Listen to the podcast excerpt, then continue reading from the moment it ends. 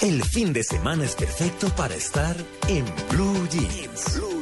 La manera más cómoda de comenzar este domingo en Blue Jeans. Blue Radio, la nueva alternativa.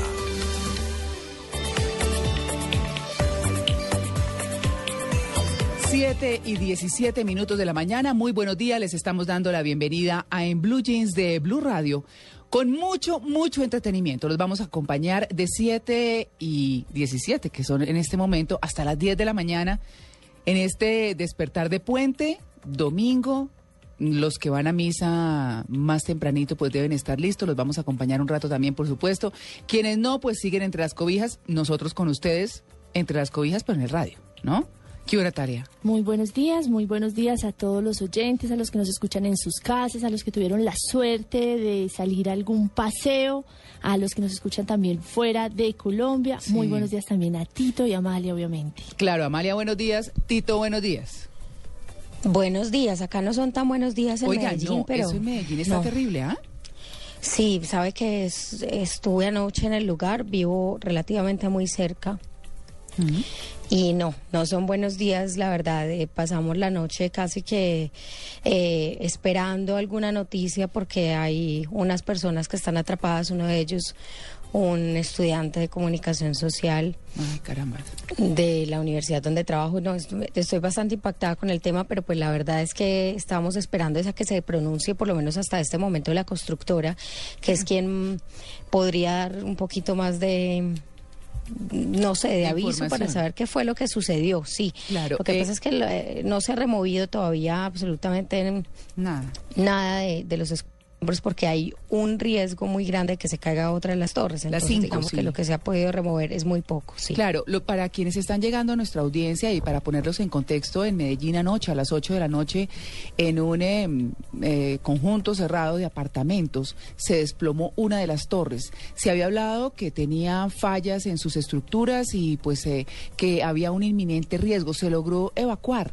Quienes están desaparecidos son trabajadores, ingenieros, bueno, ahora que Amalia dice un comunicador, Un, en fin. un per- habitante, sí. Exactamente, personas que tienen que ver con eh, la reparación o, o- o que la constructora pues quería evitar que sucediera esta tragedia, sin embargo pues hay 11 personas que no se encuentran y la Torre 5 se encuentra inclinada.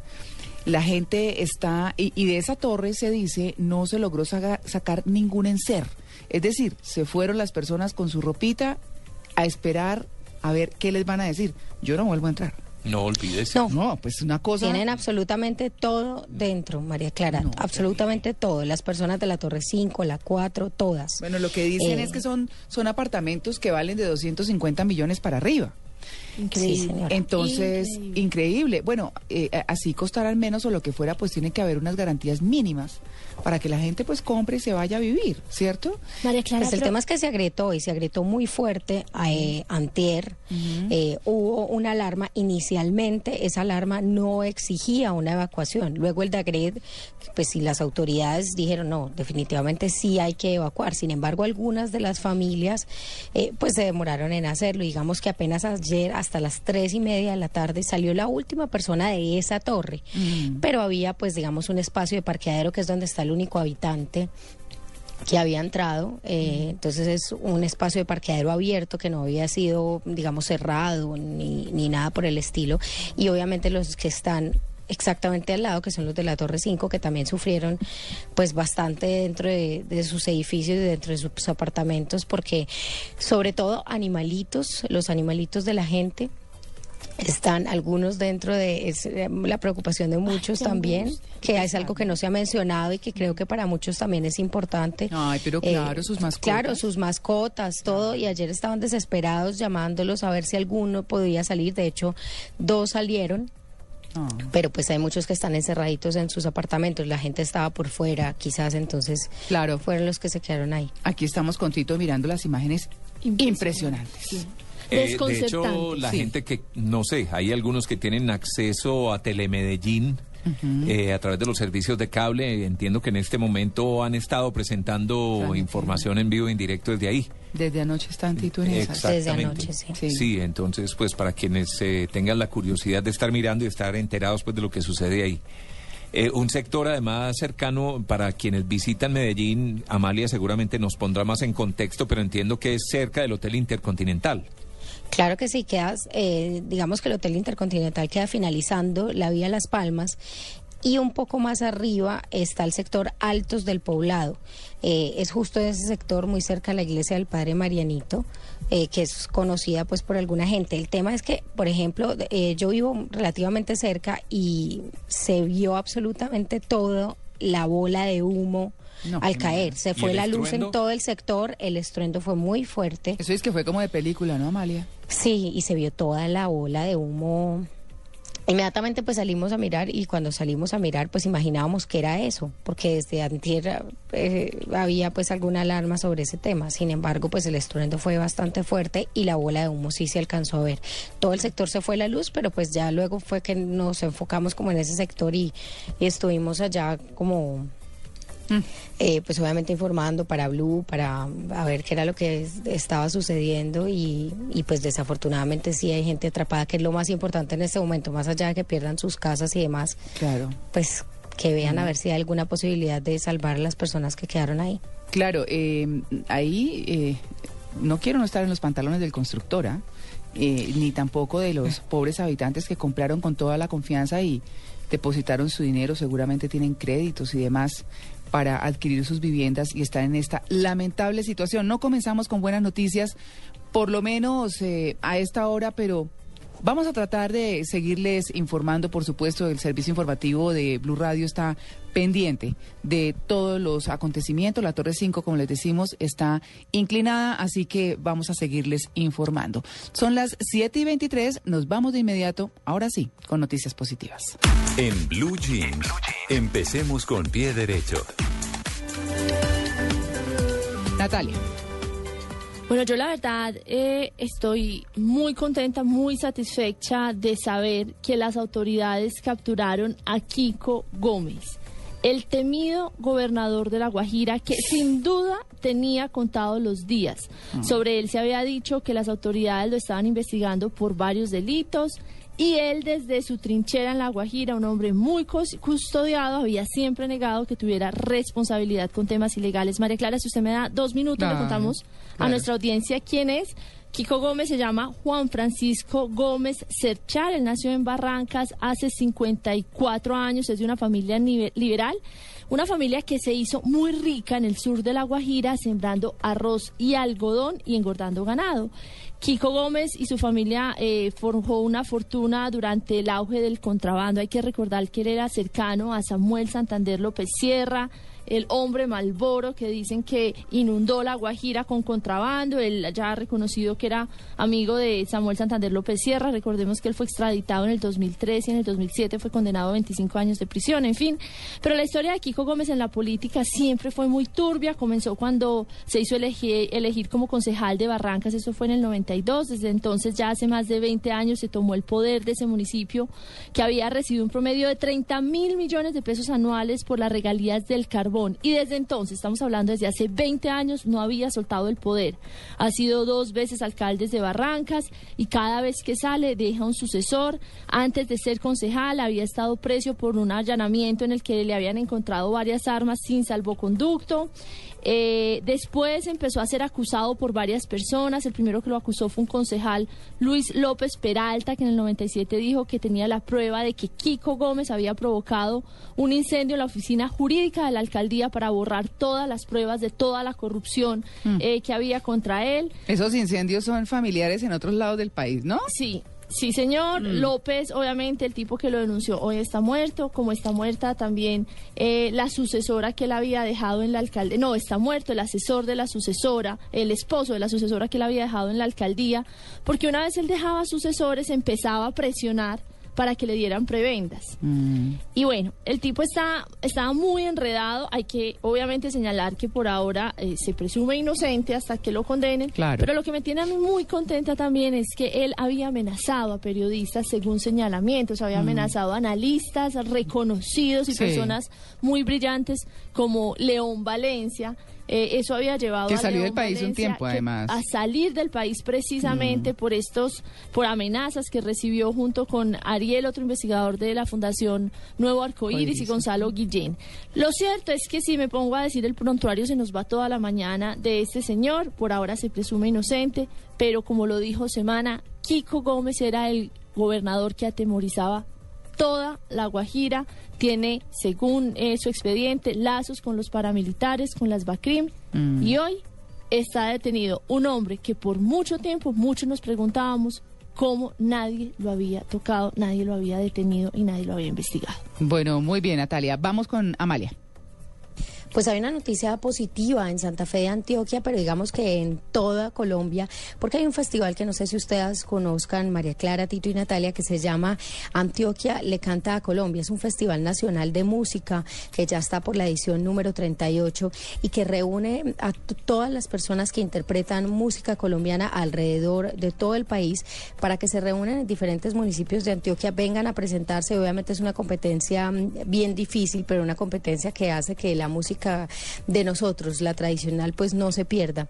Estamos ya en semifinales y la noticia positiva es que hay no solamente representantes de Colombia, de, de departamentos, sino de municipios pequeños de Santander, de Bogotá, del Valle del Cauca, que están haciendo una muy buena representación, que están ahora en las finales y que obviamente se estarán presentando en la final, entrando en escena, que también será en, en Santa Fe de Antioquia y que seguirá demostrando que los jóvenes, porque muchos de los intérpretes son jóvenes, pues todavía quieren la música colombiana, algo muy bonito y que los invito también a ver para que estén enterados de, lo que es el Festival Antioquia Le Canta Colombia. Qué chévere, ¿ah? Sí, Además, que sabe bonito, que me gusta a mí eh, eh, de Antioquia y, y bueno, de algunos departamentos y en algunos municipios de muchos departamentos, hay que decirlo, es ese querer preservar la música propia, Mucho. que es muy difícil ya en las grandes ciudades. Yo, por ejemplo, creo que, que mis hijos es- oyen de música colombiana porque en la casa la escuchan de nosotros. Y, y no es que todo el tiempo les estemos poniendo bambucos, ni mucho menos, no, porque pues digamos que se Navidad, mezcla. Navidad.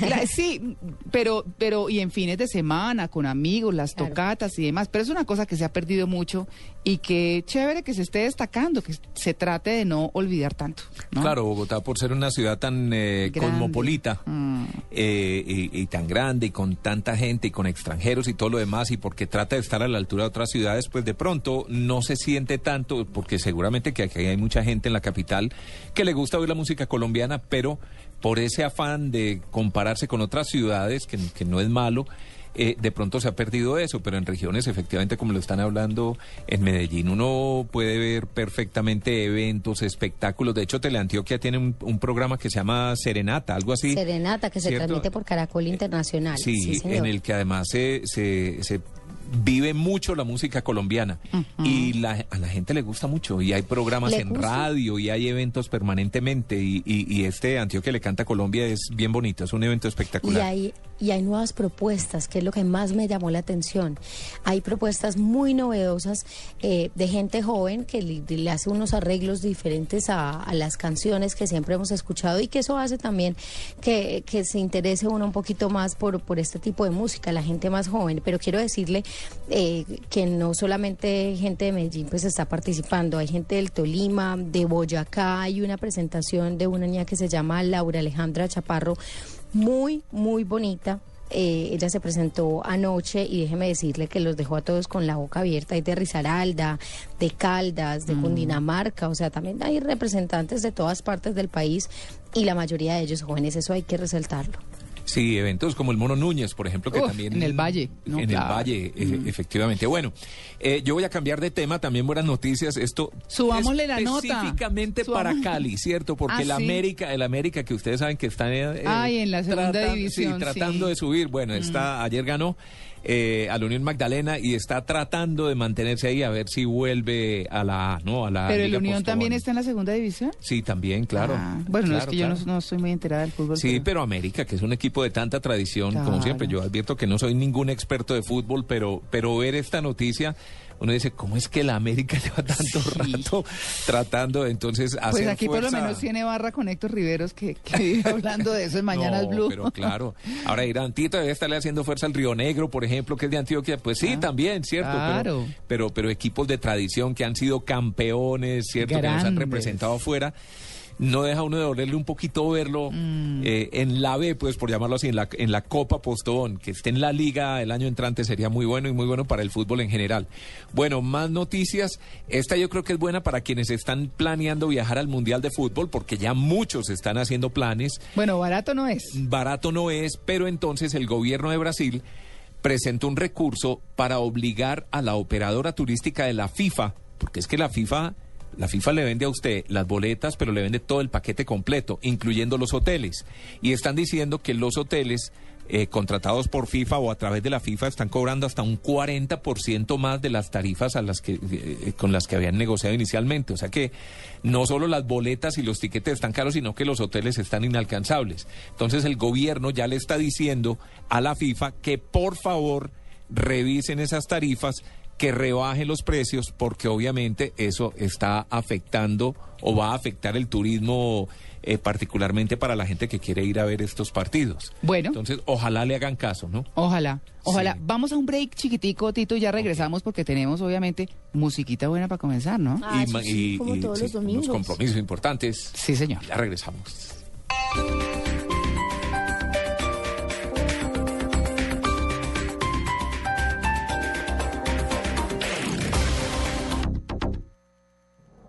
Sueño de estar en el Mundial dormía desde Francia 98.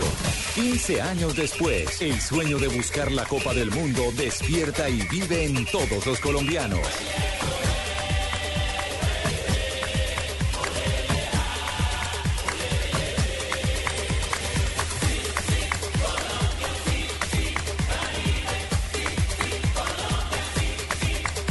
Tienen desde atrás para Arranca el tigre golazo. ¡Gol! Falcao para pegarle. Falcao por la clasificación colombiana. Arranca el tigre Blue Radio felicita a la Selección Colombia, clasificada al Mundial de Fútbol Brasil 2014. El sueño se hace realidad. Ya estamos en Brasil 2014 y usted lo vivirá por Blue Radio y bluradio.com. La nueva alternativa.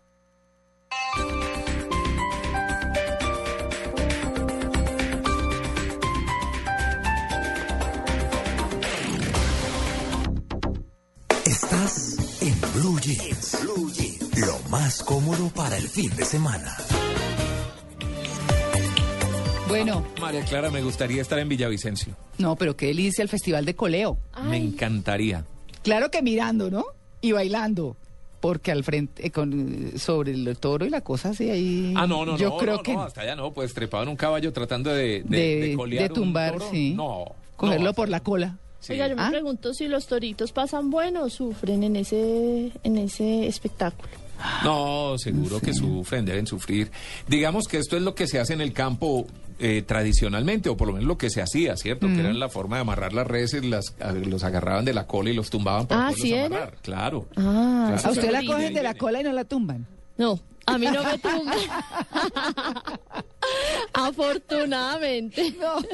Sí, son de esos eventos que uno, pues, eh, pueden ser cuestionables, sobre todo porque la gente va a ver cómo, bueno, es, es parte de la derriban faena. el animal. Sí, es, es parte de la faena, digamos, del ganado. Pero, pero eh, y, y no creo que sea ver sufrir el animal, sino a ver eh, el- eh, la persona cómo se, el, el, el vaquero, el llanero, pues, que va ahí detrás, cómo, Domina. cómo domina el animal, ¿cierto? Mm. Cuando se vuelve en espectáculo, a uno siempre le da un poquito de cosas, sobre todo hoy en día. Ay, bueno, pero por lo menos ahí no le clavan espada ni nada. Que Sí, sí. afortunado. No, y Sí. sale y queda vivo y chao. Sí. Muchos lo amarran y lo marcarán, que también le debe doler mucho, ¿no? Pero, Sí. pero bueno. Sí. Pero ese es otro tema. Lo importante es que están de fiesta, la gente está rumbeando y todo lo demás. Solo quería eh, mencionar eso. No, vamos con música. Eh, les traigo un cantante colombiano que hoy cumple 42 años, nació en Montería. Eh, tuvo un grupo muy importante, lo disolvió, se dedicó a cantar en solitario, no le ha ido tan bien como solista. ¿Quién? los vacilos. Estoy hablando de Jorge Villamizar. Ah, Jorge Villamizar. Ay, pero las canciones son muy ricas. Son chéveres. Y vamos a escuchar su primer éxito, Hola, una canción ¿Ya tiene 42 años? 42 cumple hoy. ¿De verdad? muy joven, sí. Sí, para cantarle el Happy Birthday a, a Jorge Villamizar con su tabaco y Chanel. Ah, qué bien.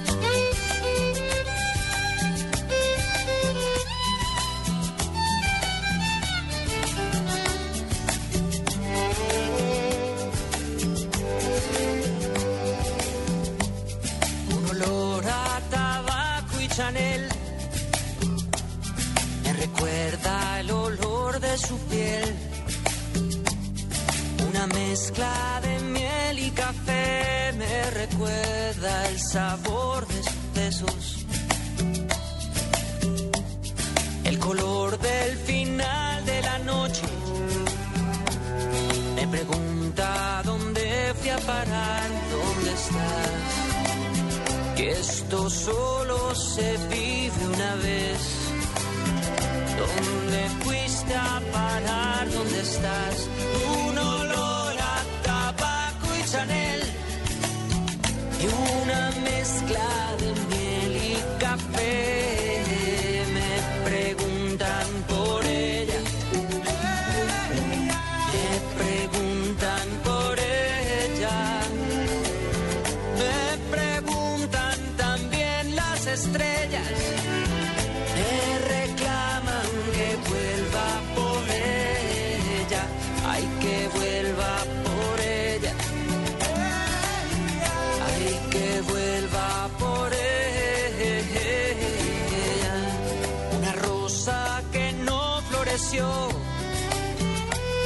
pero que el tiempo no la marchita. Una flor prometida, un amor que no fue, pero que sigue viva. Y otra vez color del final, del final de la noche. Me pregunta dónde fui a parar. Que esto solo se vive una vez. ¿Dónde fuiste a parar? ¿Dónde estás? Un olor a tabaco y Chanel y una mezcla de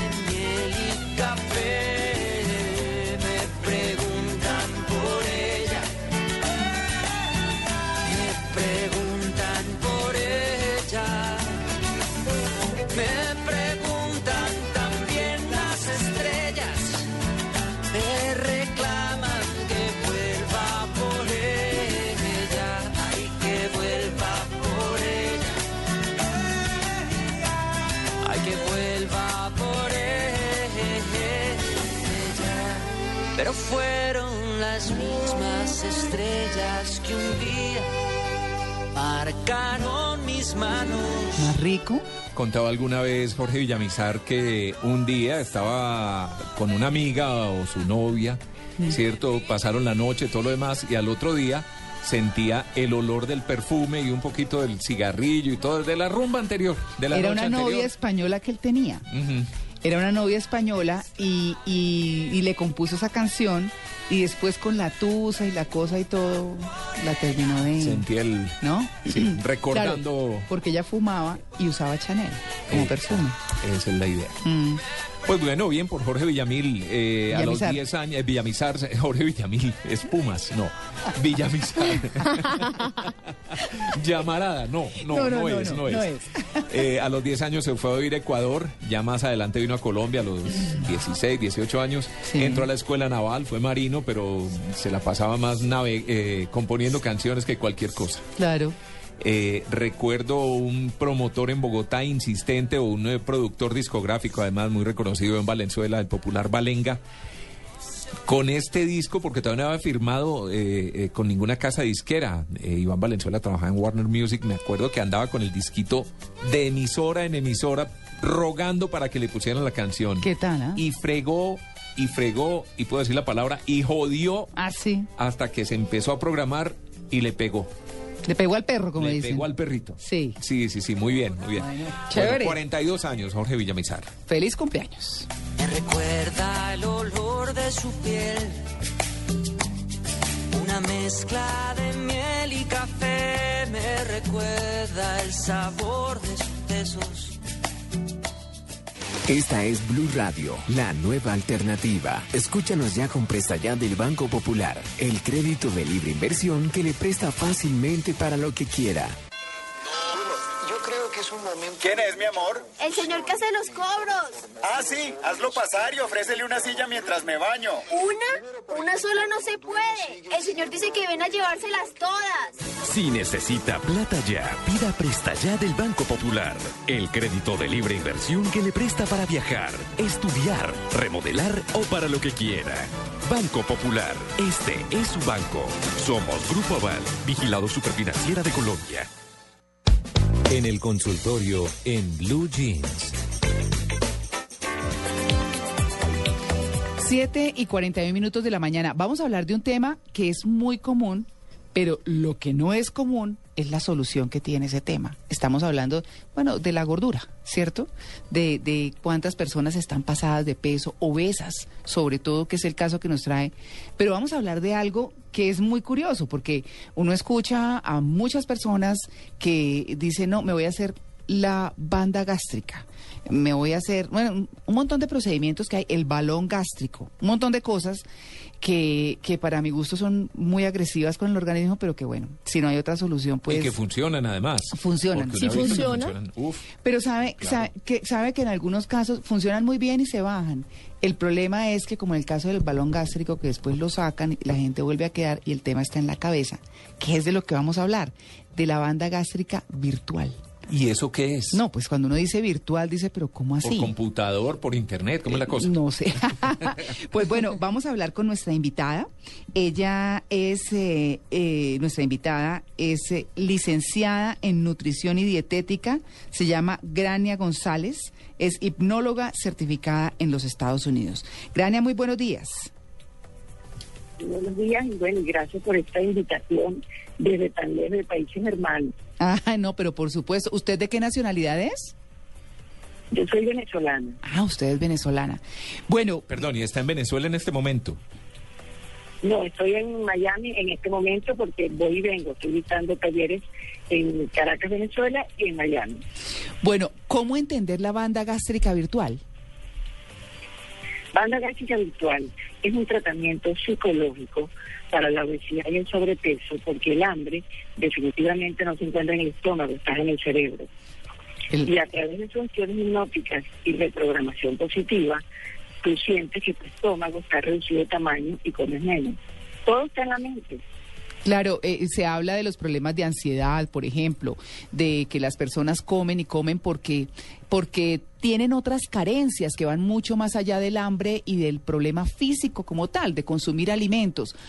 ¿Cómo se identifica, eh, digamos, qué tan fácil es? Porque, porque si hay algo que es complicado y por lo cual la gente recurre a este tipo de intervenciones quir- quirúrgicas, es justamente porque no es fácil dejar de comer como parte del manejo del problema interior psicológico que usted muy bien dice que hay, pues no es lo más sencillo. ¿Cómo se comienza con esta banda gástrica virtual? Bueno, primero, eh, ¿a quién le sirve? Le sirve a la persona que tiene cuatro conductas que son las que va a cambiar. Primero, las personas que comen mucha cantidad de comida. Sí. O, no, hay personas que comen mucha cantidad de comida y hay visitar, bueno, estoy gordo gordo porque como mucha cantidad de comida. Pero puede ser porque coman mal, coman irregular, coman a deshoras, se salten las comidas, no comen pero se comen mucha chuchería dulce, Mm. o comen rápido, o comen rápido, o comen por ansiedad. Esas son las cuatro conductas que trabaja banda gástrica, porque la persona solamente tiene sobrepeso, o porque come mucho, o poco pero mal, o rápido, o por ansiedad. Y eso es lo que va, eh, eso, es- eso es a donde va dirigida banda gástrica virtual. La persona que comienza o, o- o que inicia este tratamiento, ¿recibe algún tipo de instrucción específica? Sí, nosotros hacemos los talleres donde eh, estamos dos horas hablando de la parte teórica. En esa parte teórica es cuando yo digo que limpiamos el cerebro de todo lo que tú tienes que te, que te hace sabotearte. Porque eh, de repente puede ser una persona que diga, bueno, que yo estoy gorda porque tengo problemas de tiroides. Si ya tú estás diagnosticado y medicado, no toda la persona que tiene problemas de tiroides está gorda. Entonces, eso es lo que tenemos que limpiar en el cerebro. Está la persona que de repente come, eh, dice, estoy gordo porque como mucho en la calle. O porque cuando yo estaba chiquito me decían que, que no terminaba de comer, no me paro de la mesa. O sea, que son muchas conductas aprendidas, muchas conductas que tienen externas y muchos sabotajes. Y Claro. de esto es que se trata, que inicialmente lo que hacemos es limpiar el cerebro de esa cantidad de cosas que tú crees que estás gordo por eso y nada más que estás gordo por las cuatro conductas que te comenté antes. Eh, esto me suena, esto me suena parecido al método, por ejemplo, que hace este doctor Grossman para dejar de fumar. Eh, ¿Es parecido? ¿Se, eh, ¿Se aplica más o menos lo mismo? Mira, em, eh, la, la, la hipnosis se trabaja para, eh, para fobias y se trabaja para estas conductas. Igualito que lo que hace el doctor Grossman para dejar de eh, para dejar de fumar. Es igual, porque vamos nos vamos a dirigir al cerebro inconsciente, porque nosotros tenemos dos hemisferios cerebrales, el hemisferio izquierdo, el hemisferio eh, donde está el consciente, y el hemisferio izquierdo donde, eh, donde- perdón, el hemisferio izquierdo donde tenemos el consciente y el hemisferio derecho donde tenemos el inconsciente. Y lo que vamos a trabajar es el cerebro inconsciente. ¿Cómo lo trabajamos? Primero hacemos el proceso hipnótico, ese proceso hipnótico donde la persona dice hipnosis, pareciera que es así como el circo y el péndulo. Y que lo van a poner a uno a levitar y toda la cosa. Sí. Y te van a poner a ladrar. Sí. O a contar todos sus secretos. Sí. Qué susto. Porque Ah. de repente, ¿será que me van a sacar un riñón? No, esta es una técnica, esta es una técnica, Sí. esta es una técnica. Primero, primero que se conoce desde, desde muchísimo tiempo y, es- y es una historia muy antigua, y que lo, básicamente lo que hacemos es eh, hacer una relación física y una relación mental. Y una vez que la persona está relajada, nos dirigimos a las conductas alimentarias que son las que vamos a cambiar. Esto lo hacemos con, una vez que hacemos el proceso hipnótico, el paciente se lleva un material donde le damos dosis que tiene las consignas, que las consignas a través de la repetición es donde va a, a lograr su cambio de conducta. Eh, la- ¿Cómo le llamamos nosotros a un niñito que no toque? Mm. La única manera es repetirlo, no toque, no toque, no toque, no toque. Y esos son los cambios que nosotros vamos a estar haciendo. ¿Esas consignas cuáles son? Las que trabajamos en la parte teórica. Eh, como, como despacio, la comida ya no me interesa, eh, eh, no gracias, eh, tomo líquido. O sea, una cantidad de conductas de, que a través de la repetición las voy a cambiar. Porque normalmente la persona con sobrepeso come rapidísimo. Come Sí, sí, no mastica. No, ese es uno de mis No problemas. mastica bien. Yo como muy rápido. ¿Sí? Sí, sí, sí. Eso que ni saborean. Traga. Sí. Sí, exacto, traga. Pero también es muy difícil eh, el tema de pues, el número de veces que uno debe, por ejemplo, masticar, que hay algunos dietistas, algunas personas que dicen usted debe comerse tal cosa contando 24. También hay, eh, digamos que un- una cosa muy muy difícil ahí porque pues es eh, primero demasiado y segundo pues empieza uno tampoco a disfrutar la comida, sino simplemente a pensar en el número de veces, ¿no? Claro. Claro, lo que pasa es que lo que buscamos con panta gástrica no es darle a la persona con sobrepeso, está obstinada de hacer dieta, está obstinada de hacer dieta, de que le digan lo que tiene que hacer, tiene que masticar tantas veces al día, tiene que tomar 25 vasos de agua.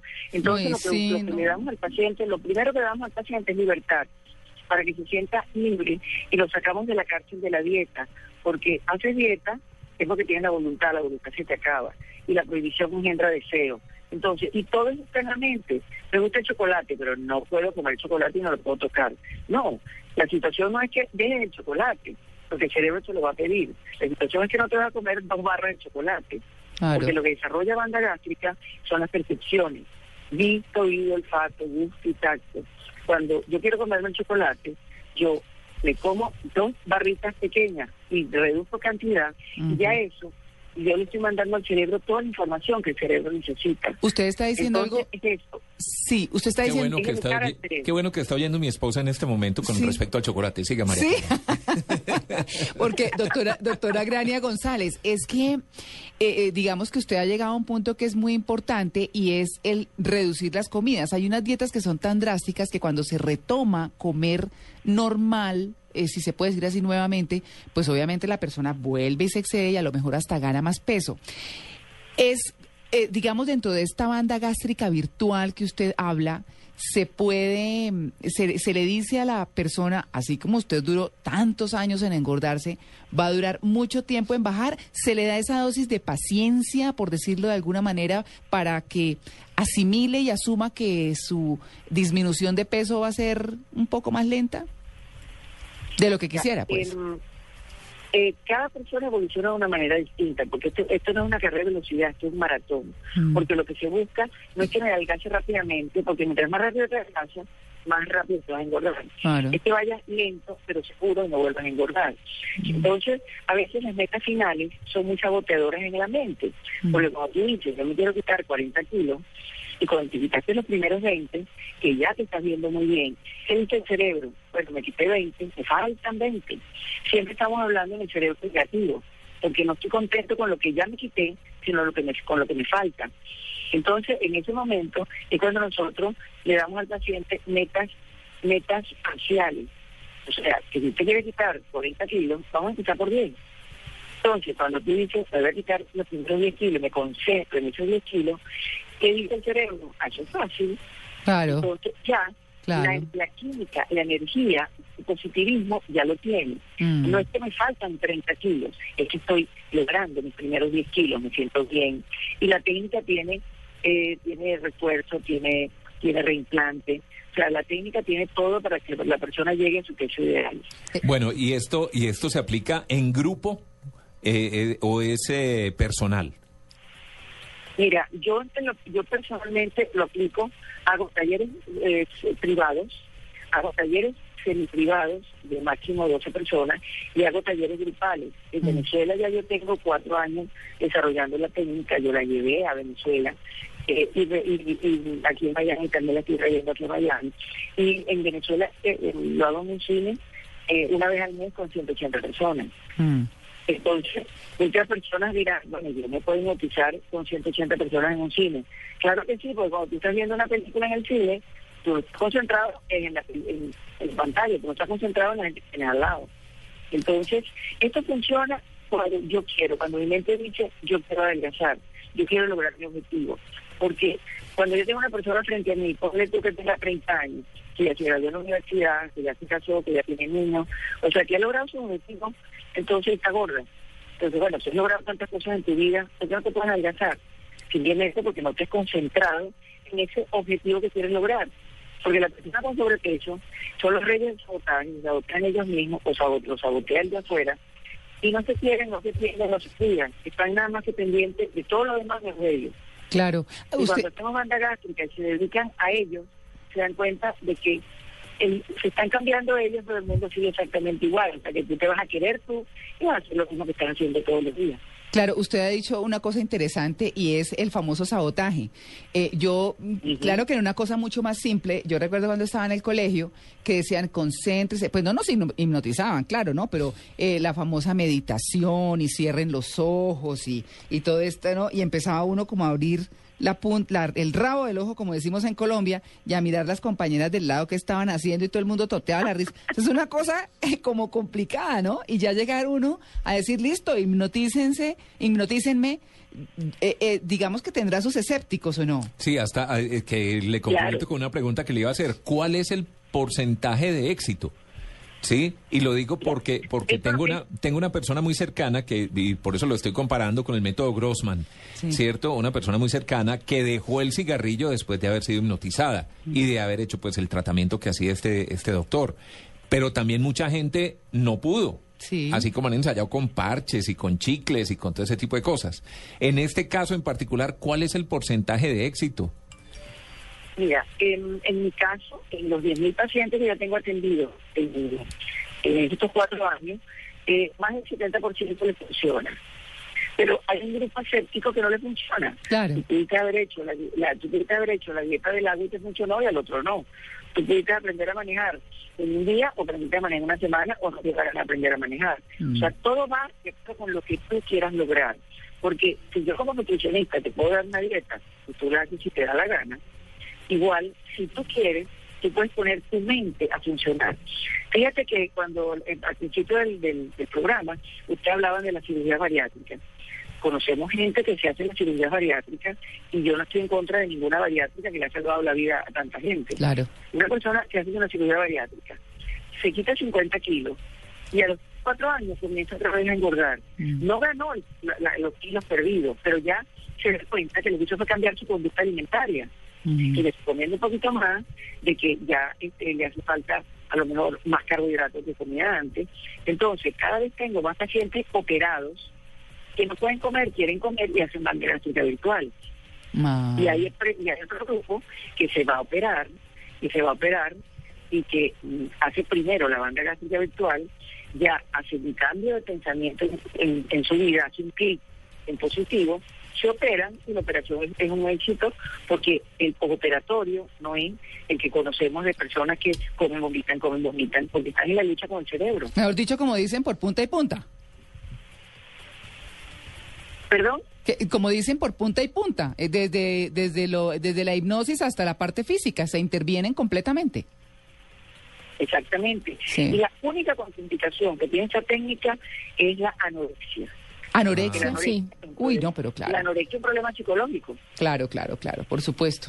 No, y, y, y problemas. De resto, Sí, sí. de resto le sirve a todo el mundo, personas diabéticas, personas que tienen problemas de rodilla, personas que tienen problemas de columna, personas que tienen problemas cardíacos. El sobrepeso está matando a tanta gente. Mm. La- la- en, en los últimos tres años se han duplicado, duplicado la obesidad infantil. O sea, ¿cuántos niños obesos no vemos en la calle? Sí, sí, sí. Sí, es una cosa muy complicada. Pues bueno, ahí tienen el tema, la banda gástrica virtual es otra forma de adelgazar, no necesariamente invasiva, como sí sucede con, eh, con las intervenciones quirúrgicas, pero bueno, la idea es transmitirles otras posibilidades, porque de pronto hasta más económico resulta el tema, el tema hipnótico, ¿verdad, doctora? Claro, y la persona, una vez que la persona se da la gástrica virtual, es seguimiento hasta llegar a su peso ideal.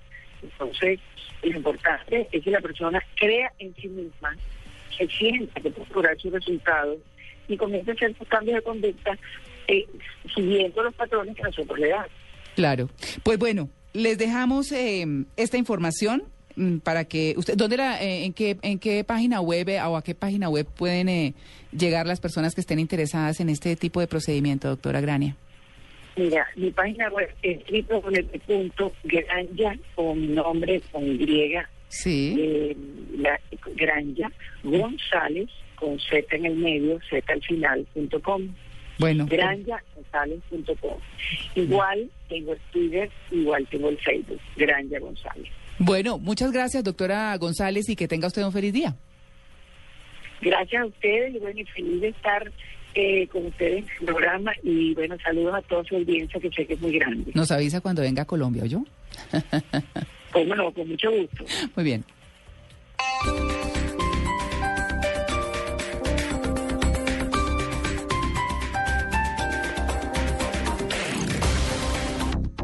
Las adicciones afectan a las personas generando acciones que llevan a la pérdida del control. Fundación Libérate te ayuda a descubrir si tus hábitos son adicciones. Visítanos www.fundacionliberate.org.co y libérate para salir adelante. ¿Eres adicto a la infidelidad? ¿Necesitas ayuda? Escúchanos este domingo en Generación Blue, desde las 8 de la noche. Generación Blue, para vivir bien, por Blue Radio y bluradio.com. La nueva alternativa. Para los que no salieron este puente, Renault les da por la compra de un carro bonos hasta de 500 mil pesos en gasolina para que no se vuelvan a perder un puente en casa. Promoción válida solo por este fin de semana. Aplican condiciones y restricciones. Para mayor información, acérquese a nuestros concesionarios Renault en Bogotá y Chía o consulte www.renault.com.co. En un país donde muchos no creían en el mundial, aparece contra los comentaristas negativos, contra los técnicos creídos. Llega contra los equipos de las eliminatorias. Este martes Colombia-Paraguay en Asunción, con el equipo deportivo de Blue Radio, desde el cuartel de la justicia. Blue Radio, la nueva alternativa. Esta noche yo voy a tomarme unos cuantos tragos de doble anís. y todos los que quiera. Porque Aguardiente Doble Anís sigue aquí, brindando alegría y sabor a todos los sopitas. Pide el nuestro, pide Aguardiente Doble Anís, el trago que te pone alegre, que te pone a rumbear. Aguardiente Doble Anís, prende la rumba. Comercializa Licorsa S.A. Carrera Séptima, calle 23 Sur, esquina, zona industrial. Teléfonos 874-2233 y 312-491-5454. El exceso de alcohol es perjudicial para la salud. Prohíbas el expendio de bebidas embriagantes a menores de edad.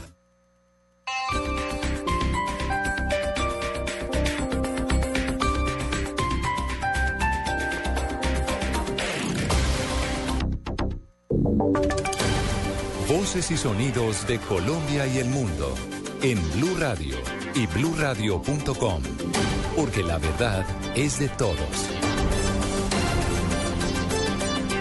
8 de la mañana, un minuto. Yo soy María Camila Díaz y estas son las noticias más importantes de Colombia y el mundo hasta ahora en Blue Radio. Organismos de socorro de Medellín siguen en la búsqueda de las 11 personas desaparecidas tras desplomarse en la noche de ayer el edificio residencial Space de 24 pisos ubicado en el poblado, pese a que había sido desalojado el viernes cuando eh, aparecieron grietas en la estructura. La periodista de Blue Jeans, Amalia Londoño, estuvo con los testigos, con las personas que presenciaron esta tragedia que hasta el momento deja estas 11 personas desaparecidas y dos personas heridas que alcanzaron a rescatar ayer y fueron trasladadas a clínicas cercanas. Amalia.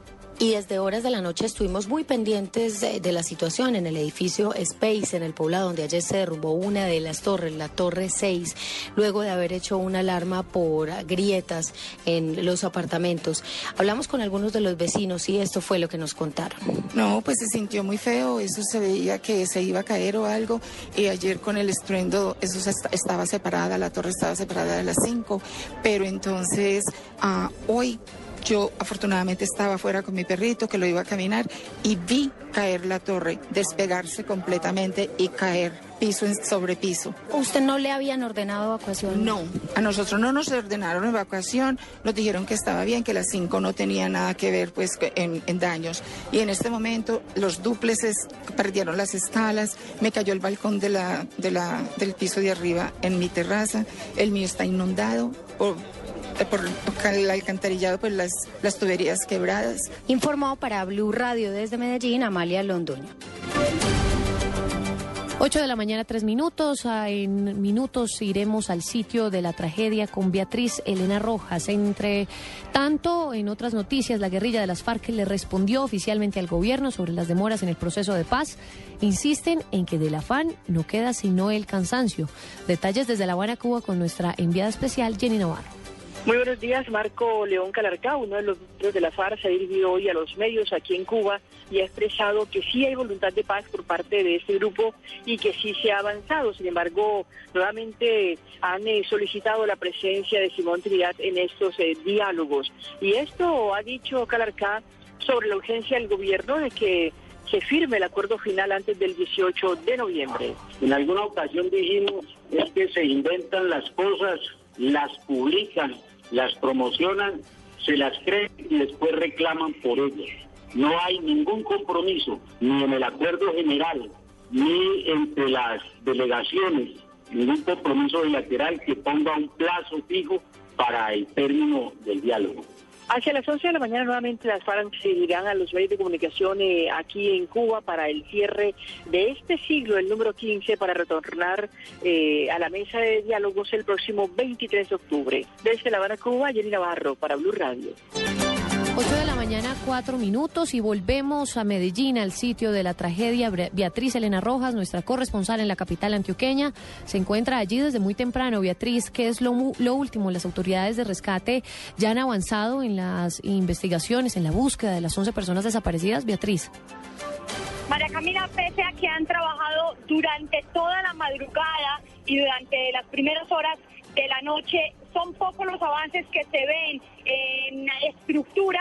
La Torre 6 era bastante grande, por lo que el número de escombros pues es gigante. Hay una montaña muy grande de escombros. Hay dos máquinas, dos retroexcavadoras, seis volquetas que a esta hora tratan de remover algunos escombros para tratar de encontrar a 11 personas que se encuentran desaparecidas. Ya empiezan a llegar las primeras personas, familiares, dueños de los demás apartamentos ubicados en las demás torres. También llegan las autoridades hasta el sitio. Logramos hablar ya con algunos familiares y esto fue lo que nos contaron María Camila. Se vino a prestar y no nos avisaron y no sabemos nada todavía del, del- de mi hermano. ¿Cuánto se trabajaba ahí? Hacía dos días. Dos días. Eh, los medios de comunicación ya habían informado de, la situación del edificio que ya estaba averiado. No entiendo por qué una empresa de seguridad como tal, independiente que sea mi hermana cualquier persona, hubiese mandado a laborar en ese estado que está a la hora.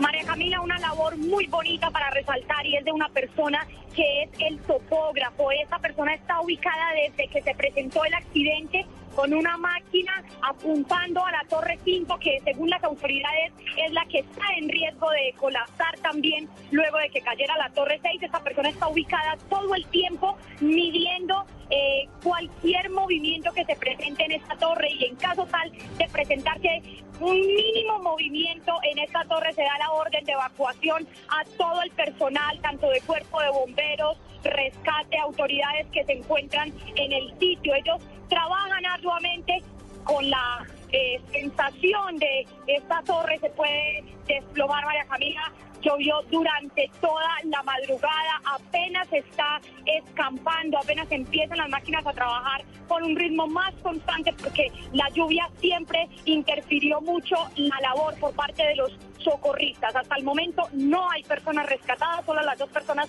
que trasladaron a centros asistenciales y que se encuentran fuera de peligro, pero de las personas desaparecidas desafortunadamente hasta el momento no tenemos noticias.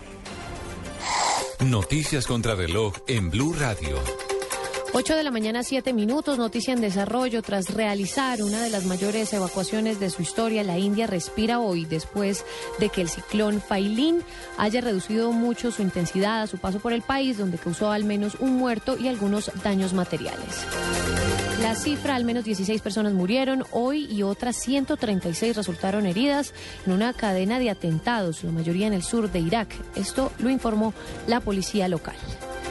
Quedamos atentos al presidente del gobierno italiano, Enrico Letta, que ha anunciado que a partir de la mañana de hoy se enviará una fuerza militar de carácter humanitario para patrullar el Mediterráneo y así evitar más naufragios de barcos de inmigrantes. 8 de la mañana, 8 minutos, quédense en Blue Jeans. Algunos ven la selección solo para recordar la época dorada de nuestro fútbol, para revivir viejas glorias, conocer cómo fue que surgieron y cómo sufrieron nuestros ídolos para luego convertirse en estrellas. Otros la ven por caremonja.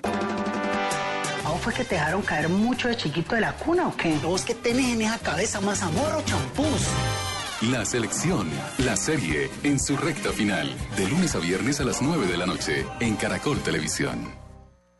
Este domingo, después de las noticias del mediodía, en Mesa Blue, Elizabeth Castillo y Manuel Páez. Porque no era solo como el hecho de que nos casáramos, yo ya me sentía emocionalmente casada con Claudia, sino como el reconocimiento legal y esto de sentirse igual. La activista de la comunidad LGTBI y su abogado hablan del matrimonio entre parejas del mismo sexo y las implicaciones sociales y políticas a las que se han enfrentado. Lo mismo están haciendo con la sentencia. Cogen la frase que les sirve y lo demás lo dejan y no hacen una interpretación integral. Elizabeth Castillo y Manuel Páez. Este domingo en Mesa Blue. Todos los temas puestos sobre la mesa. Presentan Felipe Zuleta y Natalia Gardeazaba en Blue Radio y bluradio.com. La nueva alternativa. En Blue Jeans, la titoteca.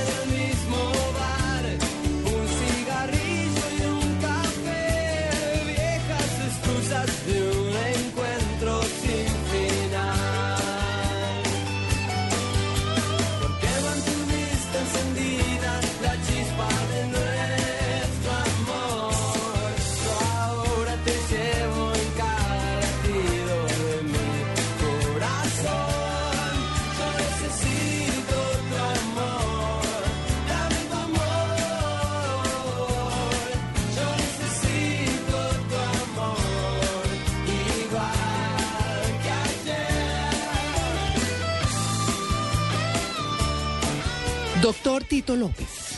Yo, doctor. Doctor se le dice a cualquier... Sí, a cualquiera de esos. Espero que a eso no se refiera No, ese título. Ah, para absolutamente nada. Enanitos Verdes, es que estaba viendo noticias, anda de gira por estos días en Eh, México. No, por allá en ah. México, por en México. Ujú. Pues es un grupo de esos que vienen y van, se han disuelto, se volvieron a unir precisamente. Tienen muchos años, ¿no? Muchos años. Ellos arrancaron más. Pero un poquito más. Mediados de los 80. Sí. Sí, mediados de los 80. O sea que son cincuentones. Son. Pueden estar llegando por ahí. Sí. Pueden estar llegando por ahí. Eh, Marciano, el cantante Marciano Cantero, Ah. que además parecía como un marciano, obviamente ya la vida y, y el mercadeo y todo lo demás, pues le han cuidado mucho más su figura, obviamente, pero... Pero sí, no, ya son eh, veteranos. El grupo, digamos, se armó a finales de los 70, principios de los 80. Eh, vinieron a tener éxito gracias a que empezaron a trabajar con Andrés Calamaro, digamos, porque ellos por allá en el 84, 85 habían lanzado algunos discos, pero ya en el 86 lanzaron su segundo álbum que se llamaba Contrarreloj, producido por, por Calamaro, que tuvo una canción muy conocida en Colombia, sobre todo en la época que nacía el rock en español en nuestro país, que la radio empezaba a pasarlo, que era La Muralla Verde. Eh, y después de eso produjeron eh, otro álbum buenísimo que tenía, eh, que se llamaba Habitaciones Extrañas, que tenía Te vi en un tren por el resto de los días y El extraño de pelo largo, ¿cierto? Ah. Que también fue Sí, un muy éxito popular. grande. Sí, Sí, sí, sí. Bueno, el caso es que ellos ya después, por allá como en el 88, 89, se separaron, pero volvieron a reunirse para grabar este álbum, precisamente el que tenía esta canción, igual que ayer, que es Mm. una muy buena canción. Natalia, ¿le gustan los enanitos verdes? Me Los enanitos verdecitos. Hmm. Me encantan y fuera de eso estoy ahorrando porque viene Andrés Calamaro. Ah, claro. Viene Claro. toca- Ahí se tenemos que ir. Exactamente un día después de que del concierto de Fito y Charlie, que también es un gran Ay, concierto. buenísimo. Nací en las La invasión argentina. ¿Están Sí. caras las boletas? Están, están ¿Sí? caras. ¿Sí? ¿A Sí. cómo? Pues yo vi que habían disponibles para Fito y Charlie a medio millón de pesos. No. Ay, no, me los comen cucas, eh, a- a- Amalia. Y las de Calamaro no sé cuánto, pero va a haber que ahorrar mucho, ¿ah? Medio millón de pesos. Imagínate. Ay, Dios. Bueno, la gente paga mucho por ver a Madonna y por Para ver a ahora se lo Beyoncé. comen cucas. Sí. Yo me los como en cucas. Sí, sí, sí, sí. No, hay que primero hay que escoger o Fito y Charlie o Calamaro. O cucas. Y, de- o cu- y después hay que empezar a ahorrar. Claro. o enanitos. O enanitos. No vaya a decir que se lo comen enanitos. No. No, mejor no. No. es que así decían hace muchos años. No, me los como en cucas. Cuando las ¿cómo cucas así? eran unas galletas. Es que siguen siendo unas galletas, perdón. Bueno. Sí, señor. Sí, pero ya ven, nadie, nadie- ya hoy en día creo que nadie pide una cuca pa- para pedir una galleta. Ah, yo no sé. ¿Y sabe que las venden igual en los que semáforos? Las panochas, igual que las panochas. que Eh, en otras partes también la- panuchas. pues panochas, yo las Eh, conozco la como panocha es la panocha. grosera, la panucha es la... Pues en Medellín siempre ha sido la panocha. Ah, ya. ¿Cierto? Bien. Unas, galle- unas cucas grandes, así, morenas. ¿Eso es de qué? Cucas todas. Yo siempre Ah, he dicho cuca. ¿Sí? Ah, Sí, bueno. Pero, sí. pero también hay panocha. De hecho, subiendo por la autopista Guarne, pasa uno el túnel eh, y a mano izquierda está la panocha. Quiero de- panochas. Creo que se llama la panocha de la negra, la panocha de la negra 2, la panocha de la negra 3. ¿Sí? claro. claro. aquí, Porque aquí... venden arepas y panochas. Claro. Y es que usted va mucho O sea, por allá. mientras más explicamos es peor. Sí, Sí. Hemos progresado mucho. De pupusear. Ah, no, pero Amalia sí la puso. la pupuseada ayer de Juan Carlos. No, para quienes no escucharon, pupusea, pu- el pupú, La pupusa, la pupusa. pupusa es una comida en El Salvador. Como una especie de arepa. Es una especie de arepa. Tito sí Y se conoce dice que se esa a arepa. pupusear, que es lo interesante, como si dijéramos ir a arepear. Tito demás. conoce, sí, exacto, que. Amalia dijo que ir a arepear. Eh, o sea, en el buen sentido, por su, no, mejor, no, estamos en un enredo aquí. no, como no hay buen Felipe sentido. Zuleta, sí, no aclare que oscurece. Sí, Qué horror. dejémoslo así. No, hablemos de tendencias. ¿Hablamos de tendencias en las redes? ¿Cómo va la vaina? Felipe, Felipe Padilla nos acompaña a esta hora. Eh, ¿Paella? ¿qué ten- ¿Ah? ¿Paella? Padilla. Ah, Padilla. Ah. No, se está pensando solo en comer. Sí, tengo hambre. Sí.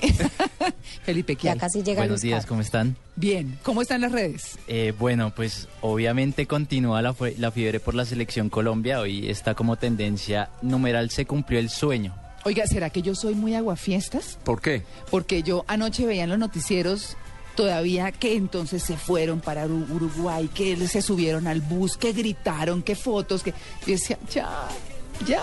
No, ya no, estamos en el mundial. Sí. Lo que falta, María Clara. Entonces sí soy aguafiestas. Sí, sí, Ah, mire bueno. todo lo que falta.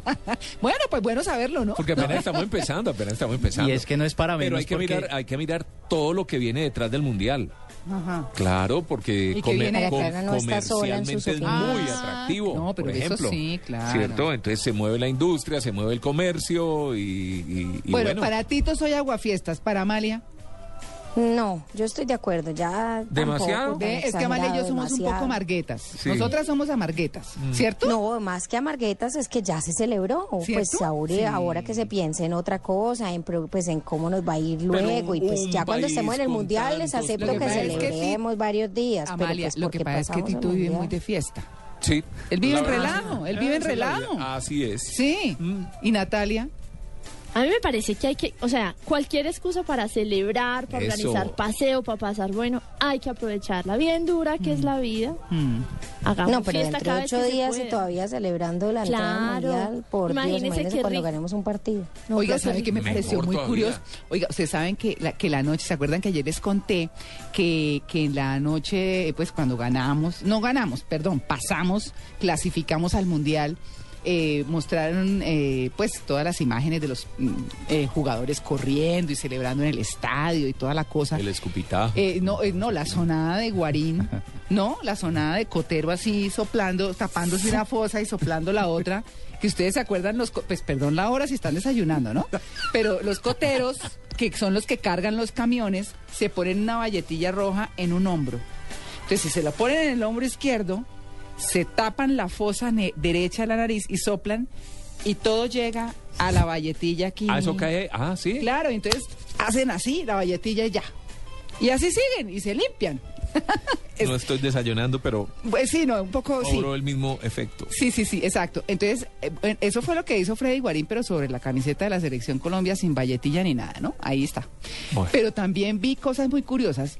Un madrazo de Peckerman en esos Sí, 10 sí, minutos sí, de partido. ¿cierto? Clarísimo. En esos 10 minutos de partido. Y otra cosa que me llamó mucho la atención, que yo creo que Falcao no se dio cuenta, Mm.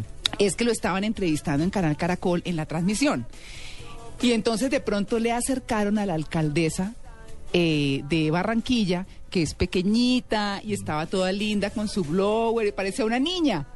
Y Falcao vino y le sobó la cabeza, como le soba la cabeza a uno de los niños. Y uno le dijeron, venga que lo van a saludar. Le pusieron a la alcaldesa. Que era una niñita. Sí, le sobó la cabeza así. Y yo dije, uy, pero Falcao, ¿qué le pasó? Entonces, a ella le dio risa. Claro, además es una mujer muy amable, o sea, hay que decir que la alcaldesa es muy chévere, pero la sobada de cabeza ella y la niñita que me vino a saludar, y yo dije, uy, ¿qué pasó?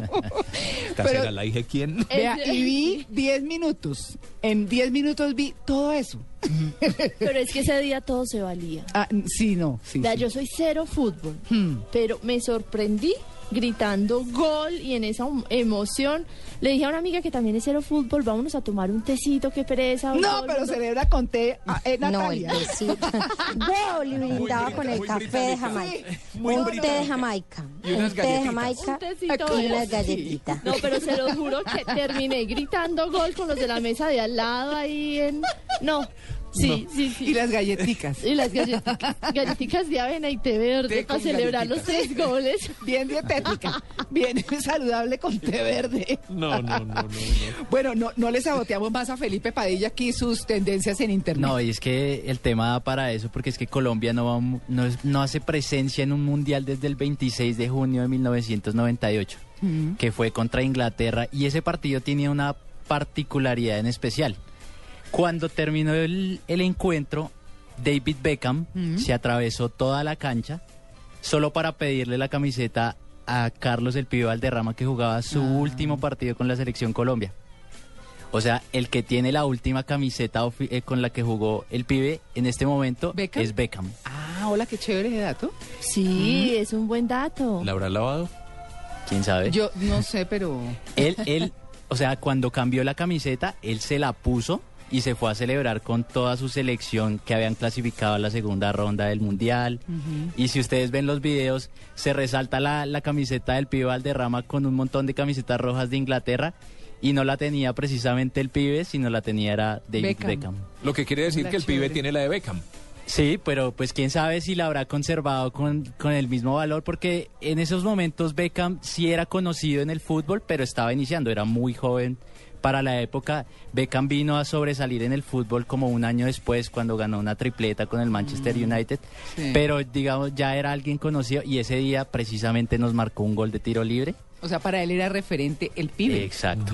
No, es que el, El pibe, es un- pibe- Es, un, personajazo. Totalmente. Eh, bueno, otro que es tendencia en las redes sociales y digamos que no es tan positivo para él es Estefan Medina. Eh, la gente sigue señalándolo como Hola, uno de los lo principales. Sí, ¿ah? lleva tres días como tendencia en Twitter. ¿Es cierto lo que yo vi que tomaron una foto por ahí de Wikipedia? ¿Qué? Sí. Pero Sí es foto. cierto. Pero es un Pues, montaje, es un lo- montaje. ¿Pero es un Eh, montaje o fue Es verdad? un montaje, es una foto de Wikipedia en donde dicen que es el peor jugador de la selección Colombia y que lleva cinco goles sí. en la eliminatoria.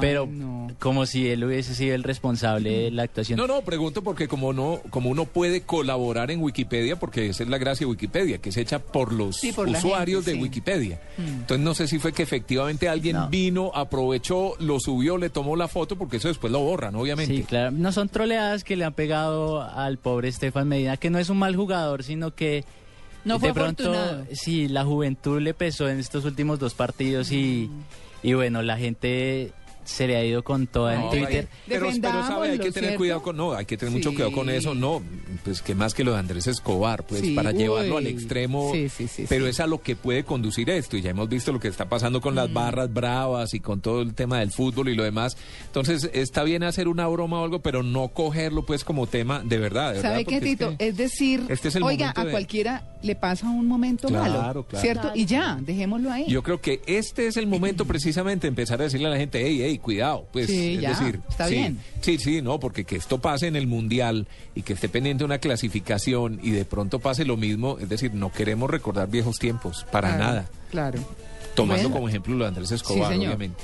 Oiga, que le da uno pesar cuando uno está viendo la selección, Amalia y yo que la, que la vemos, eh, hay pedazos, bueno, reproducen partes de, de los partidos que realmente jugó en esa época la selección y a veces ve uno a Andrés Escobar y le da un pesar. Sí, claro. Es que es Ay, muy doloroso, sí, es que es historia. muy doloroso. No va a dejarle de doler nunca, ni al fútbol mundial, ni a los colombianos. Ni a los colombianos, estoy absolutamente de acuerdo. Y Tito, usted tiene toda la razón. No más molestar. Hola, debíamos crear una etiqueta, un hashtag de eso.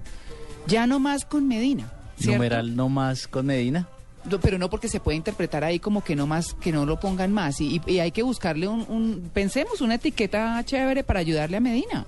¿Cierto? Ya, superado el... Indudablemente. No, Sí. sí, sí, sí, de verdad, eh, que sirva también. Como estamos con Medina, como alguna cosa, no sé, que ustedes son más creativos en eso. El numeral Medi- Colombia te apoya, Medina, algo así. Podemos Bueno, pensar sí. algo así. Piénselo y nos cuenta ahora. Y lo Listo, lanzamos, vamos a lo lanzarlo por Sí, arroba Blue cuidado. Radio y arroba, arroba en Blue Jeans. Sí. Y la última tendencia Sí. de, de domingo, eh, numeral 10 cosas que voy a hacer antes de morir. Ah, y aquí lo tocamos alguna vez, ¿se Sí. acuerdan? Sí, sí, Sí. sí, sí. Listo, pues la gente sale con cosas que realmente son muy graciosas. Bailar Por ejemplo, con Chayanne. Alejandra, Alejandra, Ay, no. Ah, claro, pero ¿cómo que no?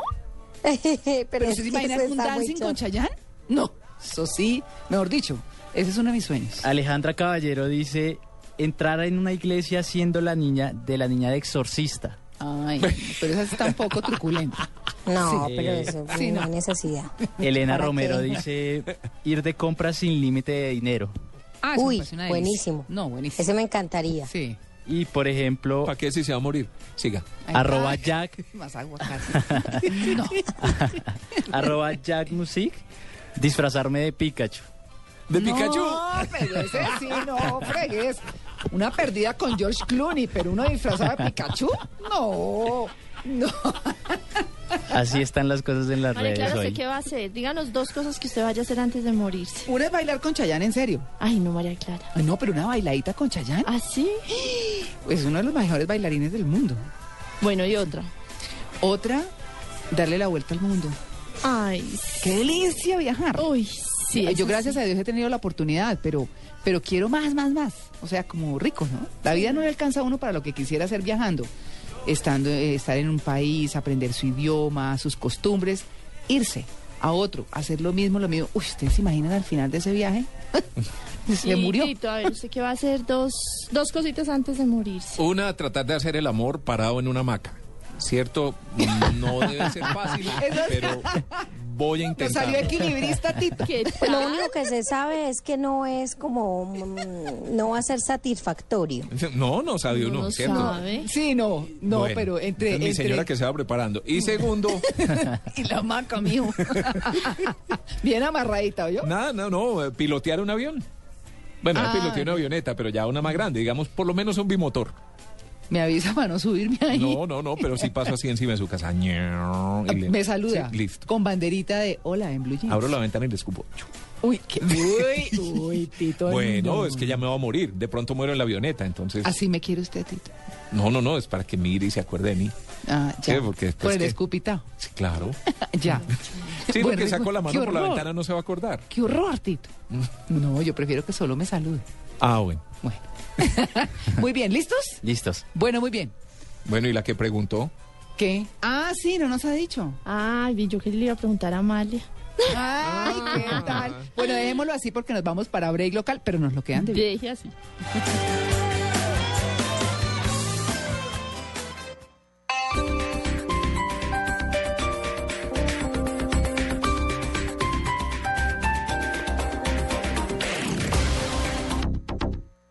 Para los que no salieron este puente, Renault les da por la compra de un carro bonos hasta de 500 mil pesos en gasolina para que no se vuelvan a perder un puente en casa. Promoción válida solo por este fin de semana. Aplican condiciones y restricciones. Para mayor información, acérquese a nuestros concesionarios Renault en Bogotá y Chía o consulte www.renault.com.co.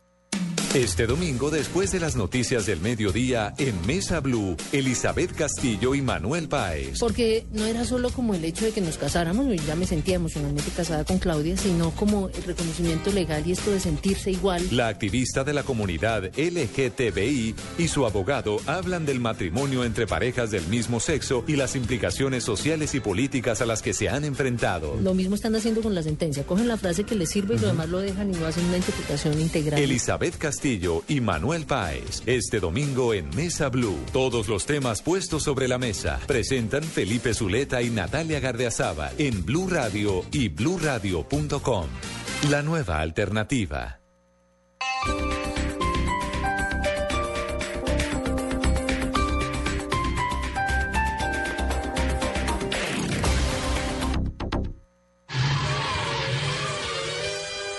En un país donde muchos no creían en el mundial, aparece contra los comentaristas negativos, contra los técnicos creídos. Llega contra los equipos de las eliminatorias.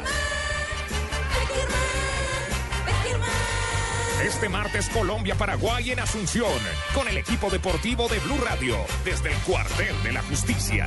Blue Radio, la nueva alternativa.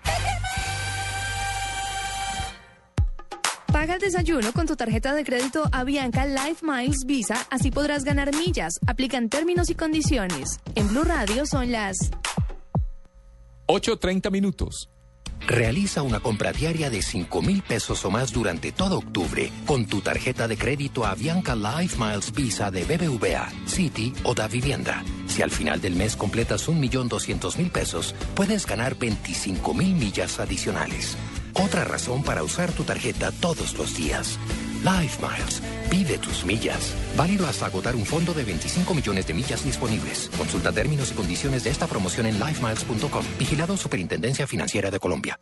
En Blue Radio, descubra un mundo de privilegios y nuevos sabores con Diners Club Gourmet.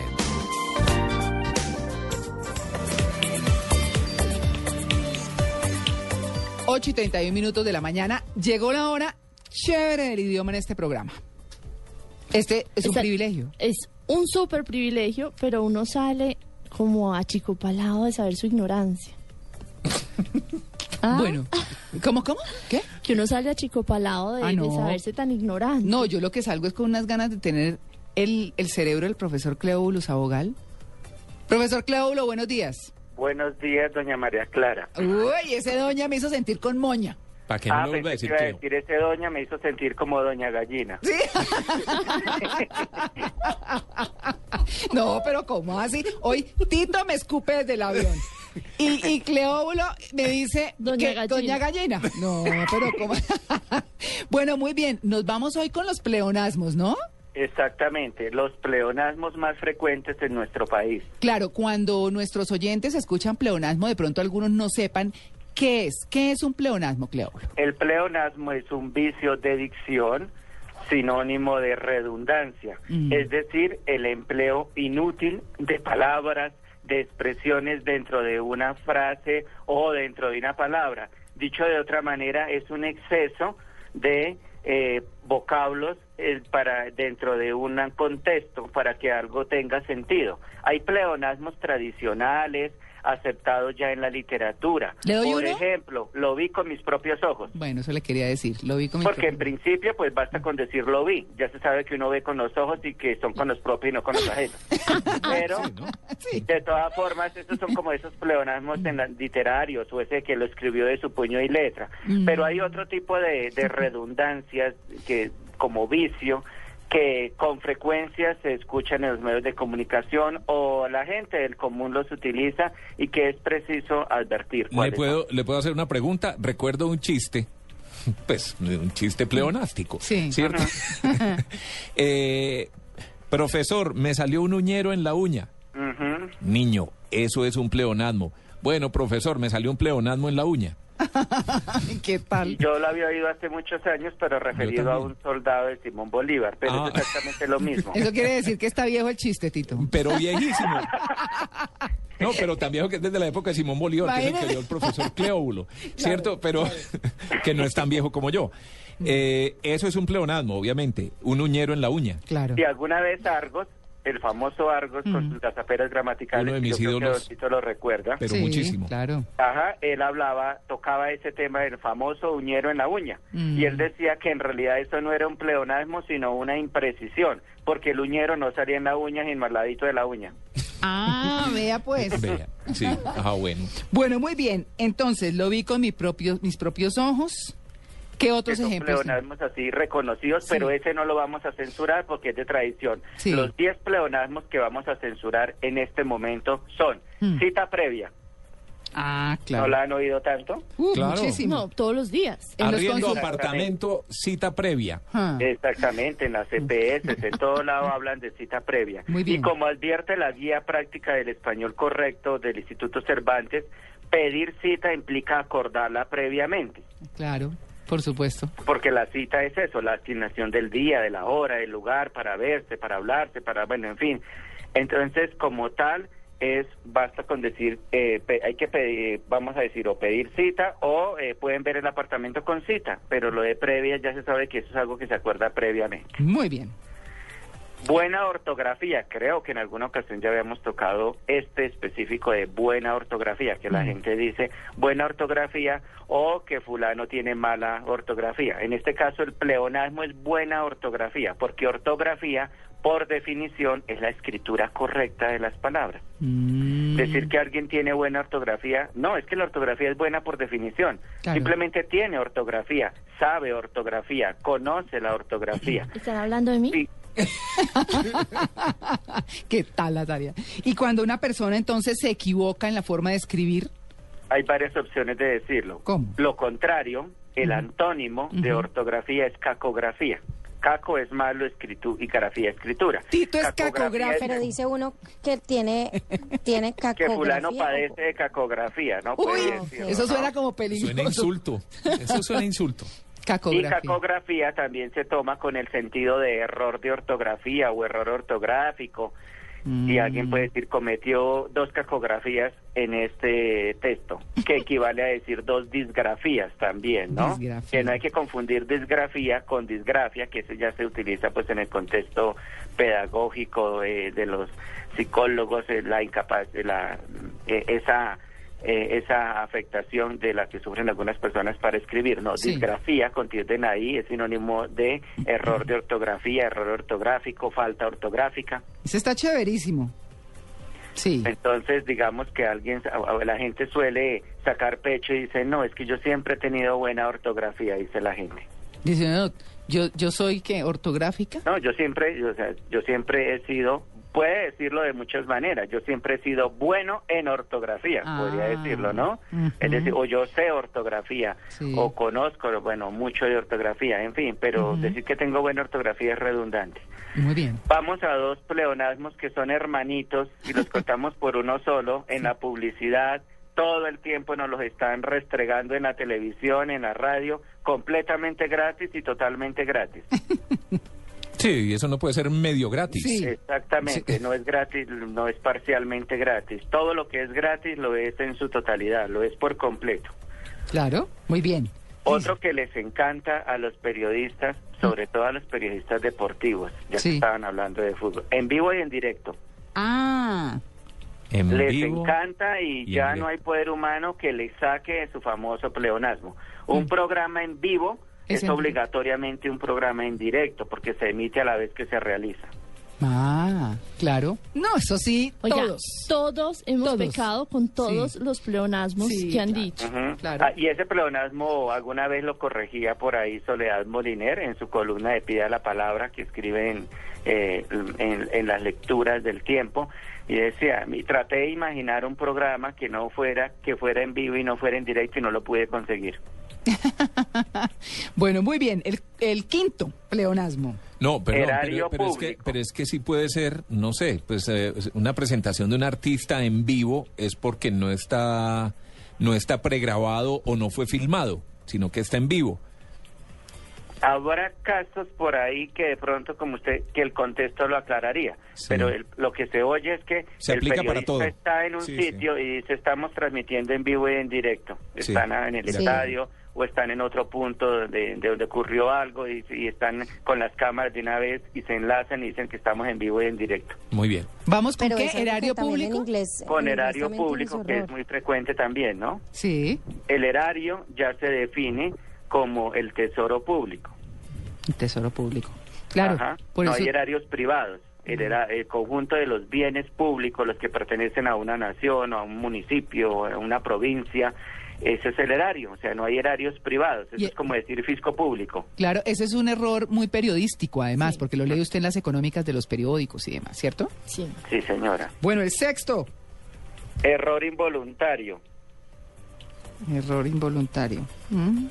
Y- Como advierte el libro del español correcto del Instituto Cervantes, si no es involuntario, no es un error, sino un acto malintencionado o una falta o un descuido voluntarios. Mm. El error por definición es involuntario. Ah, Sí. sí, sí, está De chévere. acuerdo. Muy bien, el séptimo, Cleoblo. Funcionario público. Un funcionario es público, el otro es un empleado, ¿sí? Sí, pues un funcionario es una, eh, un- Empleado. un empleado público. Público, ajá. Obligatoriamente, por definición, el funcionario es público, no hay funcionarios privados. Pero la gente cree que funcionario y empleado son sinónimos, y no, porque el empleado sí puede ser público o privado, pero el funcionario solo es público. Ah. O sea, uno en una empresa no puede hablar que tiene funcionarios. En una empresa, sí, señor, una- porque eh, como tal no hay funcionarios privados. Ok. Chévere. Bien, el octavo. Persona humana. Ay, Bueno. sí, pero es que sí. ese Ah, es- pero ese sí es... Sí, Que toda- porque en, en realidad todas las personas son humanas y todos los humanos son personas. pues sí. Digamos que eso en términos reales, pero ojalá todas las personas fueran bien humanas, ¿no? Sí. Cuando quieren utilizar el calificativo humano, en el sentido ya de caritativo, de benéfico, algo así, eh, casi siempre lleva un adverbio, lo que usted está diciendo, es bien humana, es muy humana, y ya enfatiza no en el hecho de que pertenezca al género humano, sino a que tiene esa característica de, pues, de persona bondadosa, de bien. Pero Ya. casi siempre tiene el muy humano. Pero casi siempre, pues en esos casos también se dice persona humanitaria, ¿no? Ah, ok. que es el que busca el bien de los demás. Bueno, y nos quedan dos, ¿no, profesor? Nos quedan dos, como otro que les va a caer como un baldado de agua fría a ustedes. ¿Cuál? Prensa escrita, Ay, sí, sí. porque la prensa es escrita por definición. Si bien es Mm. cierto que la palabra prensa tiene varias acepciones, una de ellas para referirse al conjunto, pues, de periodistas pero eh, cuando van a decir, ah, es que este error aparece en la prensa escrita, ah, que podemos revisar toda la prensa escrita y vamos a ver, no, la prensa como tal es un conjunto de publicaciones y son escritas por definición. Mm, vea usted. Está bien. ¿Y la última? Y la última, espacio de tiempo, Ah, sí. porque o se dice espacio o se dice tiempo, según los casos, ¿no? Mm, ah, eh, eh, por sinónimos de espacio de tiempo son ciclo de tiempo, O lapso. interva- intervalo de tiempo, periodo de tiempo. Lapso. En el caso del lapso de tiempo hay que reconocer que sí es un pleonasmo, sin embargo quedó incluido en el diccionario de la academia desde 1970. Así y todo, basta con decir lapso y nada más. Esto ocurrirá en un lapso o en un tiempo de tres meses. Mm, sí, sí, y, y queda perfectamente bien dicho.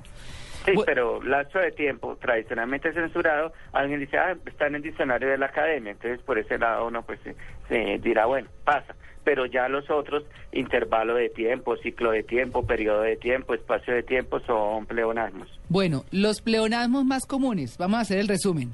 Cita previa, buena ortografía, completamente gratis, en vivo y en directo, erario público, error involuntario, mm, funcionario público, persona humana, prensa escrita y espacio de tiempo. Ahí están. Así es. Los 10, los 10 que aprendimos hoy con el profesor Cleulo Saboga- Sabogal. ¿Ya fue a misa? Por la noche, yo siempre tengo la última Eucaristía, la de las seis y media aquí en la parroquia, porque también soy lector, ¿no? Ah, no, yo sé que usted ya debió haberse leído desde las 6 de la mañana un buen libro o alguna cosa. Porque Ah, no, el Evangelio del día y las lecturas del día, eso ya están leídas desde muy temprano. Ah, Profesor, yo no sé si le había hecho esta pregunta antes, pero es que sigo oyéndolo mucho, particularmente en, eh, en Medellín, eh, de donde soy originario, pero eh, baseo y negocio. Ujú. Sí, eso yo también lo he oído desde niño, yo soy tolimense y yo oía así a veces, eh, el, y sobre todo el negocio, pero lo oye uno en personas de escasa instrucción.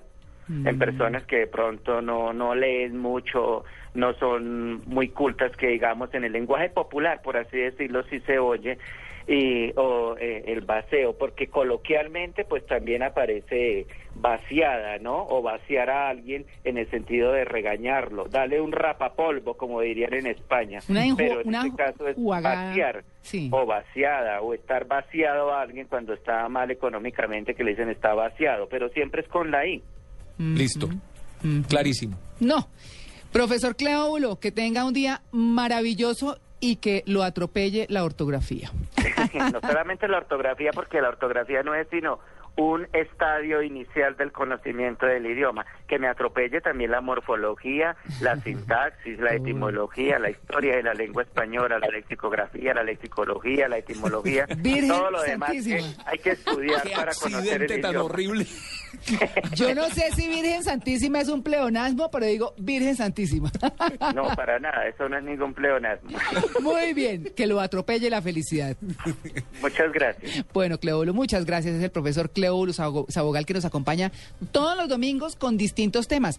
Acuérdense que al final de cada mes hacemos nuestra pruebita de ¿Ah, sí? ortografía. Claro, esa para finales de octubre tenemos nuestra prueba de ortografía. 8 y 45, estamos en Blue Jeans de Blue Radio. Blue Radio y Diners Club Gourmet lo invitan a deleitarse con exquisitos sabores en los mejores restaurantes. Conozca más en mundodinersclub.com. Con los platos de exquisitos restaurantes y los mejores beneficios del mundo de la gastronomía. Afíliese a nuestro programa Diners Club Gourmet y disfrute los privilegios que tiene solo para usted. Conozca más en www.mundodinersclub.com. Diners Club, un privilegio para nuestros clientes da vivienda. Aplican términos y condiciones. Vigilado Superintendencia Financiera de Colombia. En Blue Jeans, en la oficina.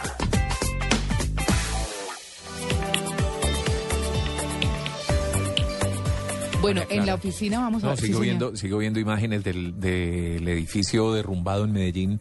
Es Terrible. impresionante, es Sí, impresionante. sí. Sí, no, es solo me tiene verdad porque es que sigo viéndolo aquí. Estoy, además, para la gente interesada, pueden entrar por internet, Mm. buscar Telemedellín y están transmitiendo permanentemente en vivo, mostrando toda el- todas las imágenes. Ah, bueno, no sabe que Teleantioquia, de hecho, la imagen de Telemedellín es muy buena en ¿Los alta dos definición. son punto .com o punto .co? Busca en Google, Ah, ponga Telemedellín y ahí lo veo, busque Teleantioquia. Ujú. Yo me pregunto, ¿hay responsables? ¿Hay pronunciamientos de los constructores? No hay pronunciamientos hasta el momento, pero eh, están repitiendo la imagen bastante fuerte, Natalia, de uno de los ingenieros que estuvo dentro de la construcción, que participó en el diseño de la construcción. Él habló antier.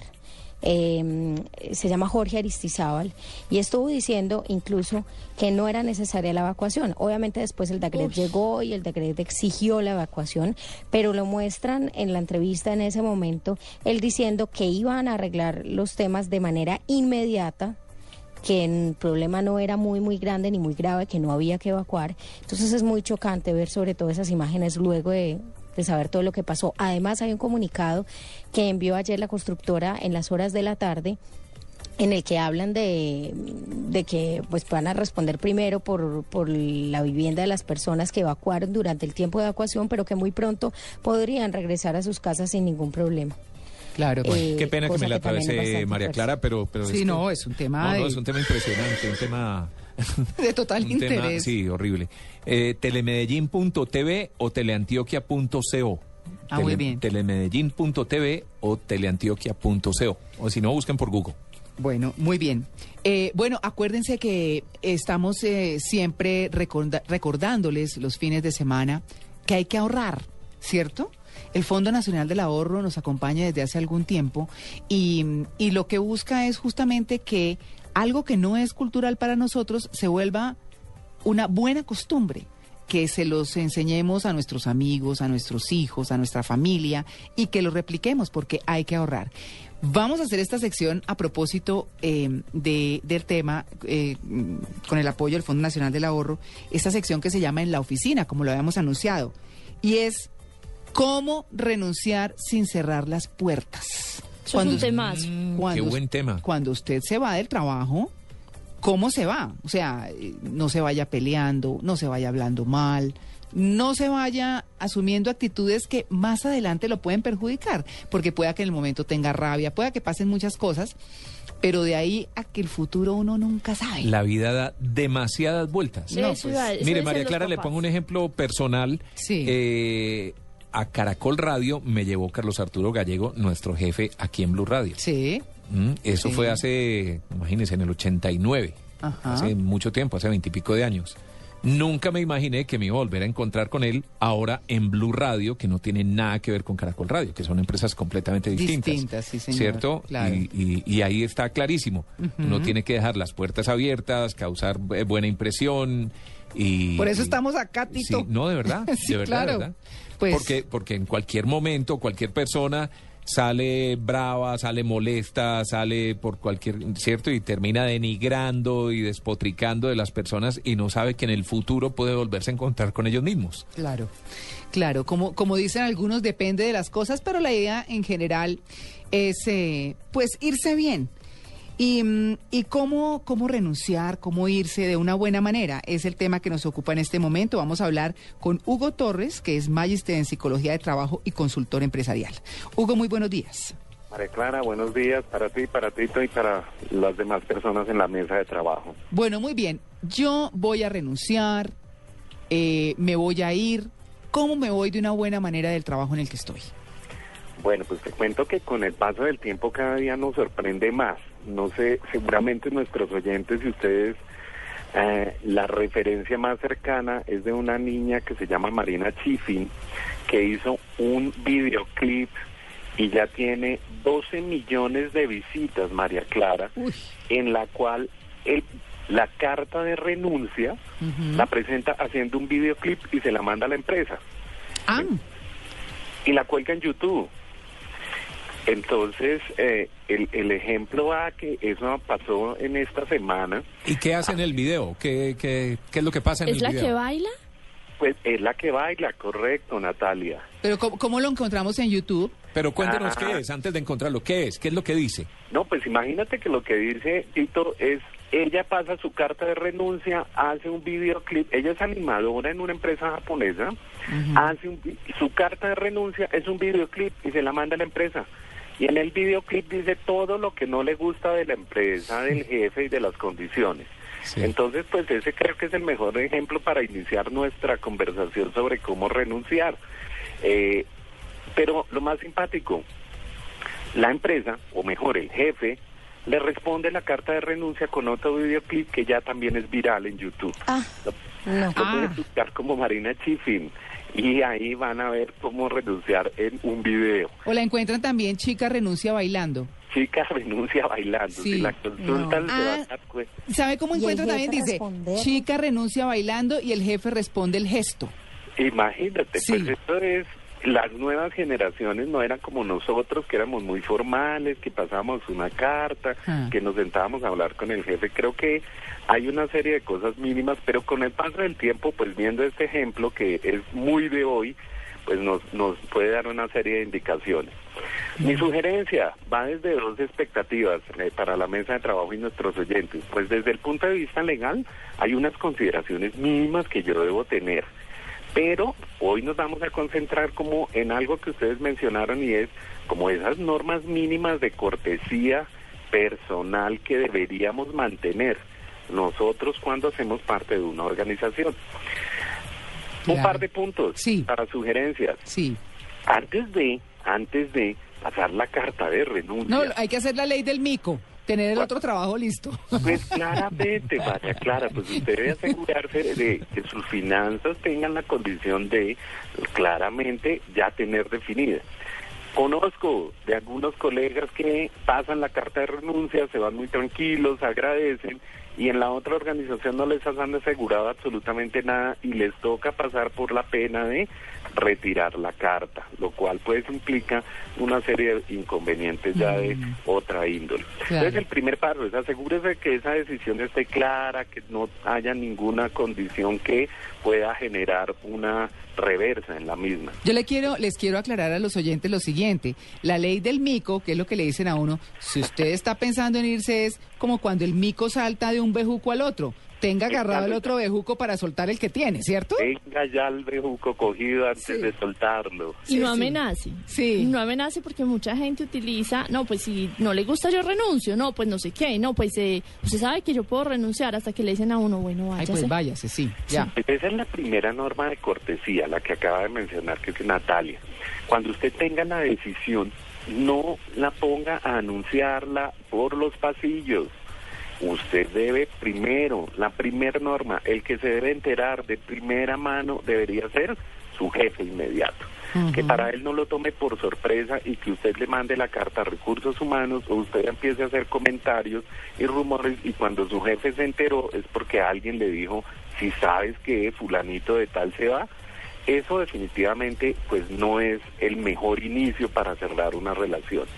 Pero si ya tengo de tomar la decisión y le voy a comunicar al jefe, pues la siguiente recomendación es, oiga, cree el momento adecuado para sentarlo con, para presentar la comunicación al jefe. La razón, algunos de nosotros preferimos hacerle algo que los psicólogos llamamos evitación al tema. Y la evitación no es sino esperar hasta el último momento para decirle al jefe.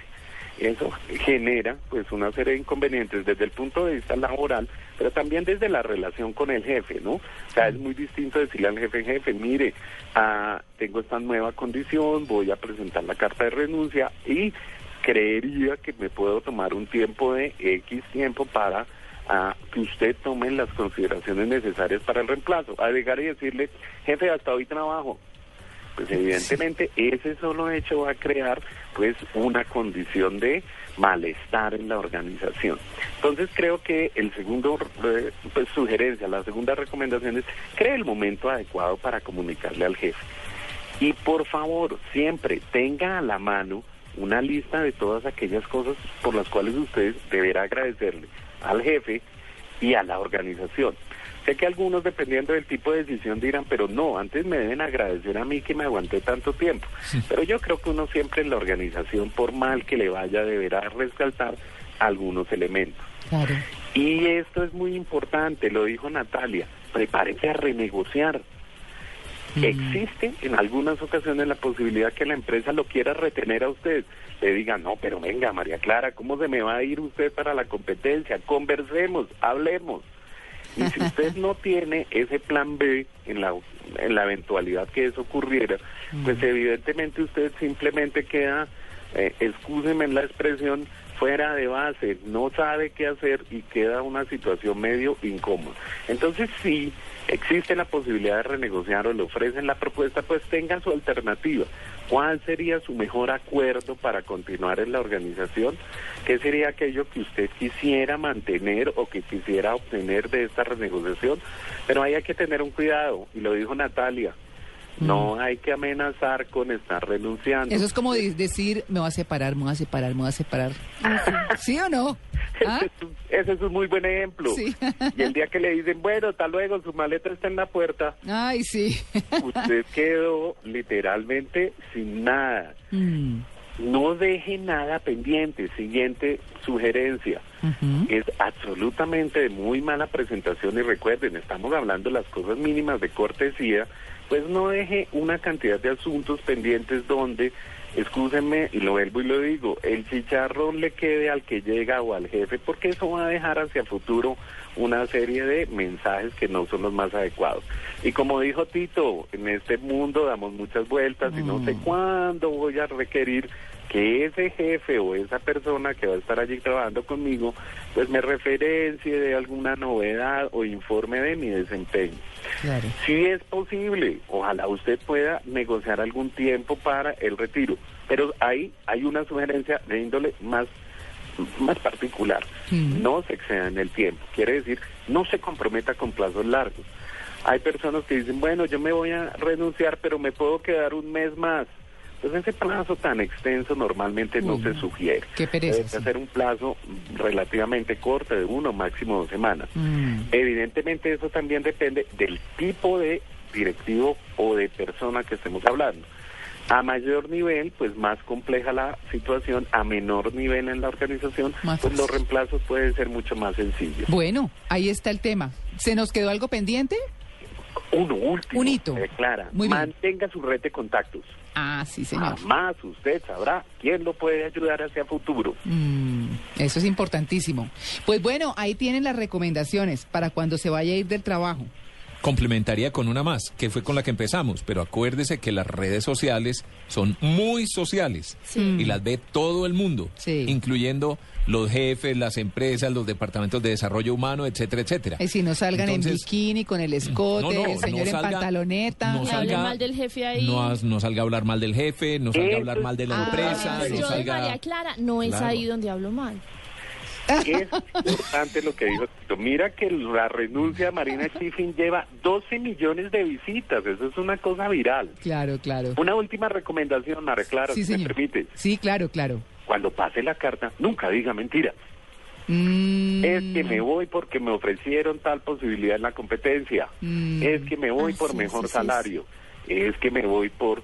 Porque normalmente en el entorno laboral las razones finalmente se saben y eso deja una mala sensación, un sinsabor. Pues está como el comercial, que tengo dos empresas detrás de mí. Ah, sí, tres. La del agua, la del teléfono del agua y la de la luz. Eso, exactamente. Así es que Entonces, quedan. La sugerencia final, Sí. hágalo con mucha amabilidad y cortesía profesional, Mm, pero hágalo rápidamente. Mm, claro. Mejor dicho, sorprenda.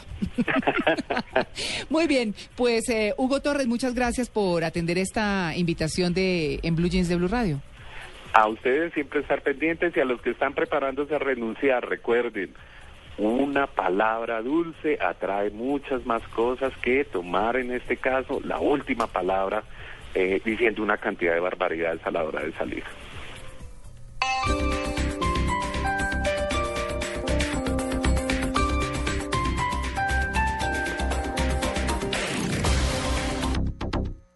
Esta es Blue Radio.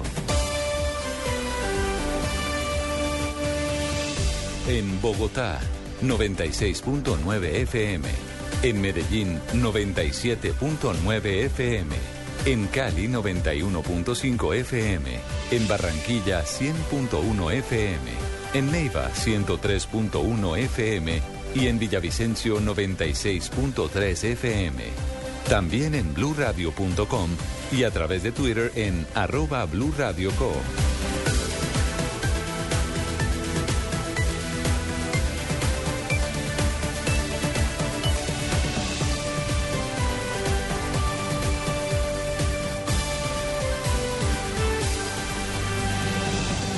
Blue Radio, la nueva alternativa.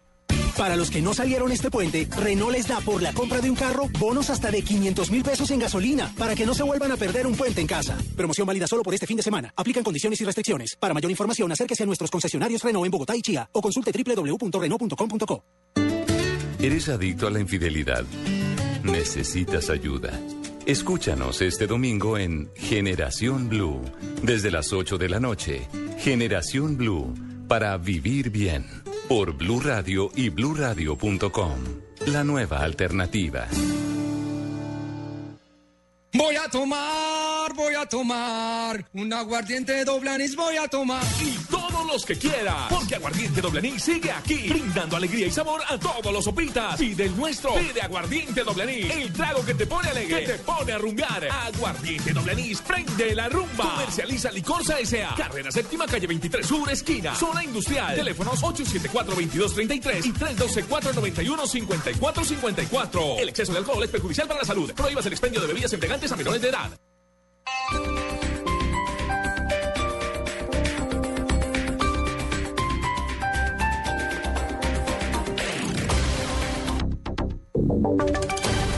Voces y sonidos de Colombia y el mundo en Blue Radio y bluradio.com, porque la verdad es de todos. 9 de la mañana, tres minutos. Vamos con las voces y los sonidos que son noticia esta hora en Blue Radio. Mucha atención porque la guerrilla de las FARC cometió hace pocos minutos un atentado en contra del tren del Cerrejón, que dejó más de 40 vagones descarrilados. Saludamos a esta hora nuestra corresponsal en este departamento, Betty Martínez. 28 vagones del tren del Cerrejón que transporta carbón de la mina a Puerto Bolívar se encuentran descarrilados en el kilómetro 92, luego de un atentado terrorista en la madrugada de hoy en zona del municipio de Uribia. En el sitio se encuentran regados cientos de toneladas de carbón que eran transportados en ese momento, aseguró el comandante de policía de La Guajira, coronel Elber Velasco. Ya se encuentran unidades del Ejército Nacional, igualmente técnicos antiexplosivos de la policía. Vamos a recolectar todas las evidencias que hayan en el lugar con el fin de abrir una noticia criminal en, en este atentado terrorista. El comandante de policía de La Guajira informó que el Frente 59 de la FARC sería el responsable del atentado al mando de Leonardo Guerra. Desde Río Hacha, Betty Martínez, Blue Radio. Gracias, Betty. Seguiremos pendientes de la situación de orden público en este departamento. Volvemos a Medellín, al lugar de la tragedia, en donde siguen desaparecidas 11 personas luego de derrumbarse el edificio residencial Space. Nuestro corresponsal en esta zona del país, Juan Pablo López, habló con la alcaldesa encargada. ¿Qué dijo, Juan Pablo? Buenos días.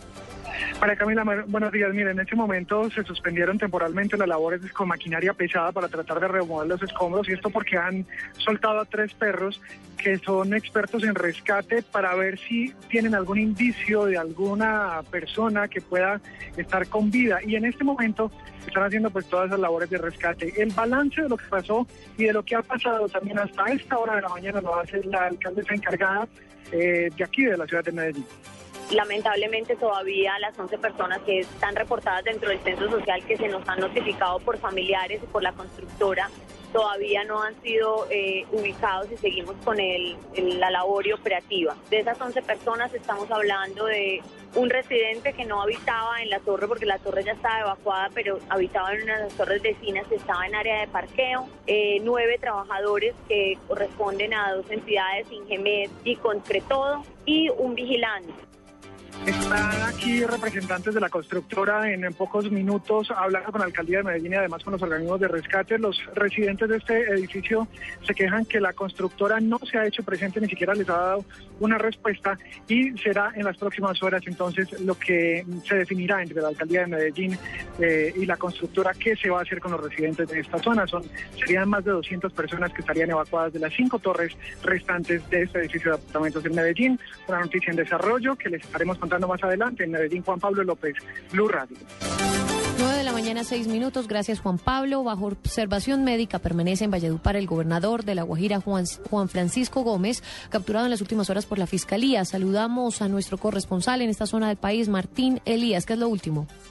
El gobernador de La Guajira, Juan Francisco Gómez, permanece recluido en la clínica de Cesar, en la capital del Cesar. En el centro asistencial hay una aglomeración de acompañantes del mandatario que están a la expectativa de lo que va a ser eh, el parte médico que entregarán en las próximas horas los directivos de la clínica del Cesar.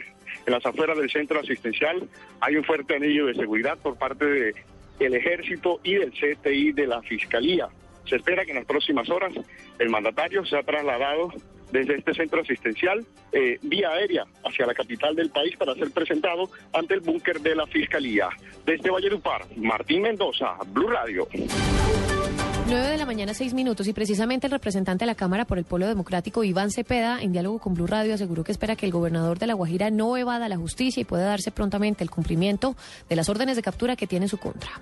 Bueno, este es un eh, gobernador que ha sembrado el terror en La Guajira que ha amenazado a quienes han realizado investigaciones, eh, como por ejemplo los miembros de la corporación Nuevo Arcoíris, y también que eh, ahora está buscando de alguna u otra forma eludir a la justicia. Yo llamo a las autoridades a que cumplan con la orden de captura y que muy pronto pongan a disposición de la justicia a este gobernador. Noticias contra reloj en Blue Radio. 9 de la mañana, 7 minutos. La cifra, más de 20.000 personas asistieron este domingo en Tarragona, en noreste de España, la beatificación más numerosa de la historia, la de 522 religiosos asesinados durante la Guerra Civil Española. El seminarista de la Orden de los Claretianos, Jesús Aníbal Gómez, nacido en Tarso, Antioquia, en 1914, fue beatificado por el Papa Francisco I. Noticia en desarrollo, el alemán Sebastián Vettel se ha hecho con su quinto gran premio consecutivo eh, al cruzar primero la línea de meta del circuito japonés. Weber y Grosjean han completado el podio. Alonso quedó de cuarto. Quedamos atentos a un soldado de la misión de la OTAN en Afganistán que murió hoy en un ataque de un individuo que vestía un uniforme de las fuerzas de seguridad afganas. Así lo informó el organismo militar multilateral. 9 de la mañana, 8 minutos. Para la ampliación de esta y otras noticias, consulte nuestra página web blurradio.com. Quédese en Blue. Gracias mi selección por los goles. Gracias mi selección por hacernos bailar, saltar y gritar. Gracias mi selección porque nuestra alegría ya es mundial. Ahora salgamos a celebrar con un águila bien fría. Águila, patrocinador oficial de la selección Colombia, siempre. El exceso de alcohol es perjudicial para la salud. Prohíbas el expendio de bebidas embriagantes a menores de edad. Algunos ven la selección solo para recordar la época dorada de nuestro fútbol, para revivir viejas glorias, conocer cómo fue que surgieron y cómo sufrieron nuestros ídolos para luego convertirse en estrellas. Otros la ven por caremonja. ¿Cómo fue que te dejaron caer mucho de chiquito de la cuna o qué? Vos que tenés en esa cabeza más amor o champús. La selección, la serie, en su recta final, de lunes a viernes a las 9 de la noche, en Caracol Televisión. Este domingo, después de las noticias del mediodía, en Mesa Blue, Elizabeth Castillo y Manuel Páez. Porque no era solo como el hecho de que nos casáramos, y ya me sentía emocionalmente casada con Claudia, sino como el reconocimiento legal y esto de sentirse igual. La activista de la comunidad LGTBI y su abogado hablan del matrimonio entre parejas del mismo sexo y las implicaciones sociales y políticas a las que se han enfrentado. Lo mismo están haciendo con la sentencia. Cogen la frase que les sirve y lo demás lo dejan y no hacen una interpretación integral. Elizabeth Castillo y Manuel Páez. Este domingo en Mesa Blue. Todos los temas puestos sobre la mesa. Presentan Felipe Zuleta y Natalia Gardeazaba en Blue Radio y bluradio.com. La nueva alternativa. En Blue Jeans, la titoteca.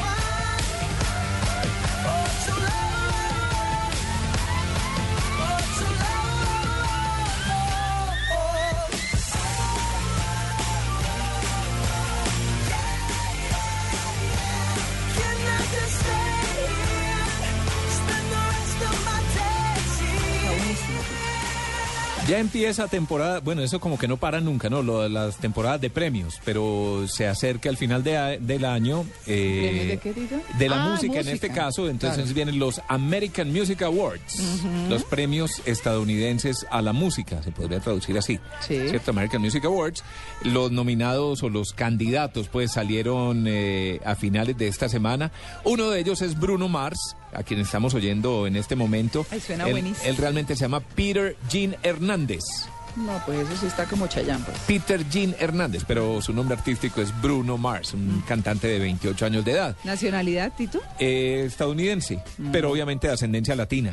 Ah. Eh, nominados, bueno, hay unos que se llaman Macklemore y Ryan Lewis, muy buenos, muy divertidos. Eh, tiene una canción que se llama eh, Thrift Shop, que es, eh, digamos, por la que reciben las nominaciones. Pero también hay una cantidad de artistas, entre ellos latinos, como Mark Anthony, que también está nominado a Premio Estadounidense de la Música o Premio Americano de la Música. Entonces, para complementar la programación musical hoy, quería hablar de esos premios que se estarán entregando el 24 de noviembre. No son del tamaño de los Grammy, obviamente, pero sí son como el abrebocas y para ir sabiendo qué es lo que va a pasar. En premios de música, igual que en el cine, hay bastantes eh, ceremonias, los American Music Awards, están también los premios de MTV, están los premios que eh, concede la revista Billboard. Y los más importantes, que son los Grammys, que habitualmente se entregan hacia finales de febrero o principios de marzo. Claro.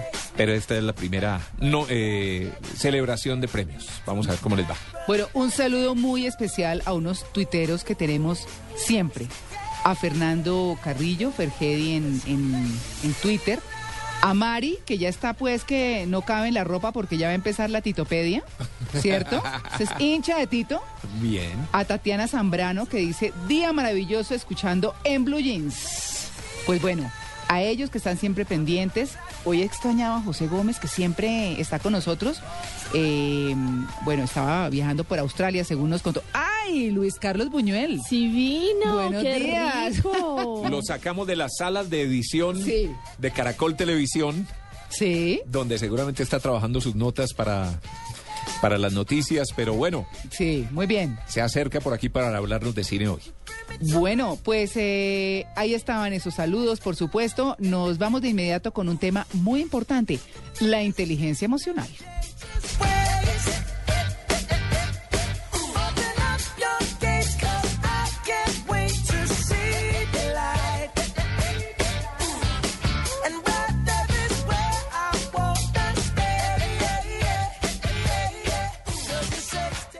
En Blue Radio, descubra un mundo de privilegios y nuevos sabores con Diners Club Gourmet. En el diván, en Blue Jeans.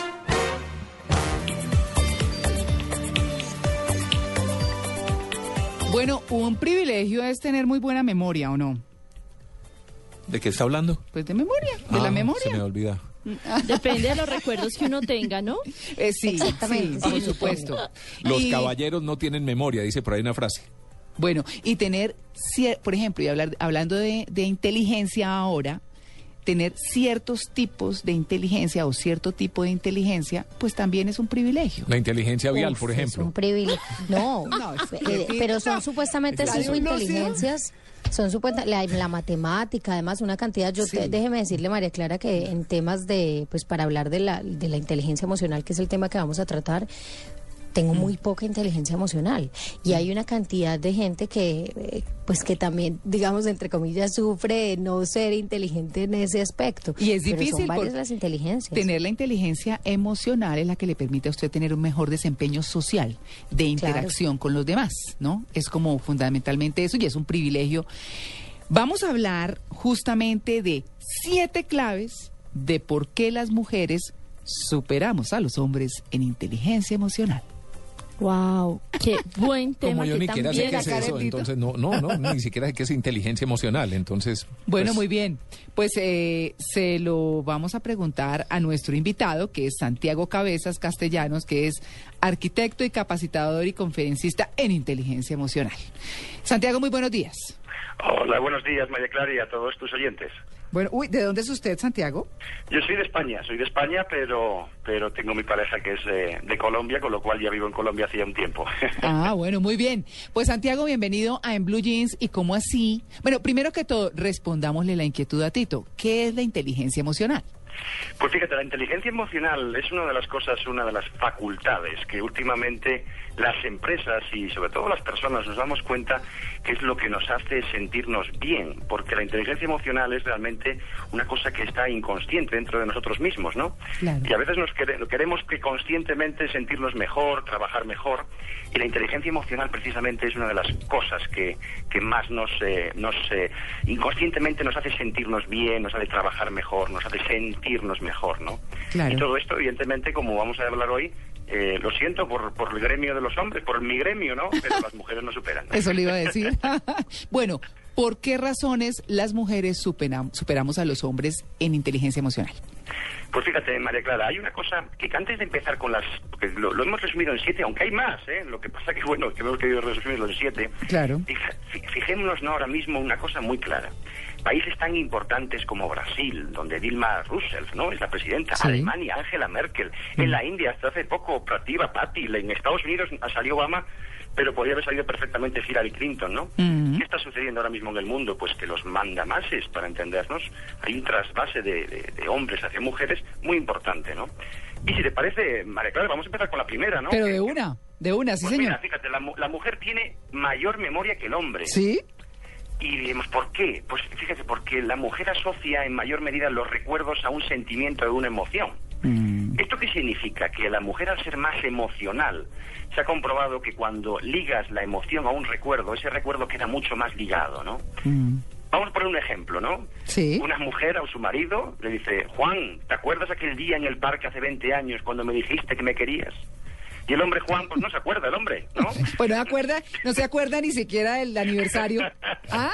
Bueno, esperemos que se acuerde de la mujer, ¿no? Que le decía, ¿no? Y que no sea la Pero mujer que estaba pasando en ese detalle, momento al ¿no? frente. ¿Cuántas veces nos pasa, no? Que la, que la mujer le dice algo al hombre, que pasa, ¿te acuerdas aquel día? ¿no? Y el hombre, pues, igual dice que sí porque no quedar mal, ¿no? Pero realmente no se acuerda, ¿no? Claro, por supuesto. ¿La segunda cuál es? Pues fíjate, la mujer escoge mejor porque compara, porque quiere recoger más información. Esto nos lo dicen en neuromarketing, ¿no? Por ejemplo, cuando vendemos un producto en neuromarketing nos dice que la mujer, el hombre, eh, la mujer necesita 30 argumentos para que realmente, de media, ¿eh? estamos hablando, para comprar algo. El hombre con tres es suficiente. Mm. No, sí. eh, cualquier hombre que haya acompañado a su señora o a sus hijas de compras sabe exactamente lo que están hablando. Claro, claro, claro, exactamente. Además, fíjate, por ejemplo, hay una cosa que dice, imagínate una mujer a otra mujer que le dice, uy, qué corte de pelo más bonito tienes. ¿Dónde te lo cortaste? No le pregunta. ¿Dónde te lo cortaste? Quiere recoger información. Mm. Sin embargo, no nos imaginamos a un hombre diciéndole a otro, oye, ¿dónde cortaste el pelo? ¿No? No, empecemos porque no va a decir, ay, qué corte tan lindo tienes. Pero que realmente el hombre no necesita o, o o casi nunca realiza esa pregunta, oye, ¿dónde te lo cortaste? Sin embargo, la mujer necesita recoger información ya por, por ciencia, por, por, por- de una forma inconsciente muchas veces, ¿no? Claro. Bueno, ¿y la tercera cuál es? Pues fíjate, la mujer es multitarea y el hombre es monotarea. Mm. Eh, esto es debido a que, además vamos a dar una explicación científica porque es así, ¿no? El cerebro está en dos hemisferios, el derecho y el izquierdo. El derecho, pues, es el creativo, el imaginativo, ¿no? El izquierdo es el, el- el lógico, el matemático, el de los recuerdos. Pues el cuerpo calloso, que es el elemento que une los dos hemisferios, está comprobado que en la mujer es mucho más grueso, es más grande. Con lo cual el tráfico de datos para entendernos en el propio cerebro es mucho mayor en la mujer. Entonces esto lo podemos traducir a qué? Mm, Vamos a imaginarnos un hombre en la cocina, friendo un huevo frito, ¿no? Entonces el hombre fríe- está friendo el huevo frito y dice, cierren ventanas, cierren puertas, por favor, no metan ningún ruido que estoy friendo un huevo frito. ¿no? Concentrado. Eso sí. Es tan difícil tarea. Sí. Claro, pero imaginémonos el el- la mujer. La mujer está friendo huevo frito, hablando por teléfono, con, la, con una mano con el niño y, y si, y si puede ser leando- leyendo la prensa, ¿no? Sí, sí. Claro, no. Bueno, hay, hay una parte que uno sí se imaginaría, que es el que viene, que los hombres tienen más verbo que las mujeres y resulta que es lo contrario. Exactamente. El hombre de media habla 4.000 palabras en un día. La mujer 14.000. No, no las para nadie. Claro, entonces esto está comprobado. Eso, ojo, no significa, y también hay que decirlo a todos los oyentes, que hay hombres que les gusta más hablar y otras mujeres que son más reservadas. Y son más eficientes con lo que consiguen hablando, ¿no? Ese es el, eh, esa es la diferencia. Sí. Calidad contra cantidad. Claro, lo que bueno, eso eso dicen algunos hombres. lo que sí lo que sí es cierto que nos este- que nos imaginamos siempre la escena del hombre que llega a casa y, le, y le- la mujer le pregunta ¿qué tal ha ido Juan? ¿Qué tal ha ido te ha ido el trabajo? Y el hombre dice bien.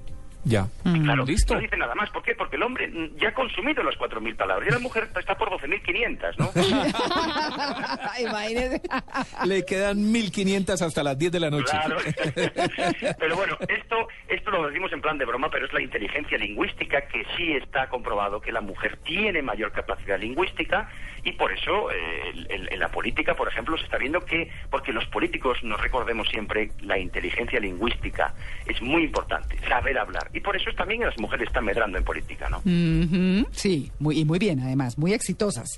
Bueno, aquí también en la que viene, dice uno como en la anterior, pues no sé, porque se habla de la mujer como mejor en, en la conquista. Vamos, esto eh, lamentablemente tenemos que decir a todos los hombres que es también así. La mujer sabe conquistar mucho mejor que el hombre. Pero vamos a también a dar un, un- un punto de apoyo a los hombres, no vamos a quedar ni siempre mal. La mujer lo hace de una forma inconsciente. Ah. También hay una cosa, que las decisiones del hombre eh, son se basan más en, en el tema sexual que en la mujer, porque la área preóptica del cerebro es, es la relacionada en definitiva con el sexo, es 2,5 veces mayor en el hombre que en la mujer. Fijémonos ¿no? en eso, ¿no? Y ojo, Sí. que estamos hablando de temas, eh, digamos, científicos, Sí. pero que realmente el, el- el sentido común o la jerga popular lo conocemos todos, ¿no? Sí. La mujer cuando galantea, cuando coquetea, ¿no? De una forma inconsciente, ojo, ¿eh? Pues el rostro, las líneas de la expresión se le ponen más eh, de flácidas, se le ponen más tensas, el cuerpo se le pone en alerta, el labio inferior se hace mayor, la mirada brilla, la piel se colorea. No, pero Por eso las mujeres, lo del maquillaje, ¿no? Porque intentan aparentar que están enamoradas, ¿no?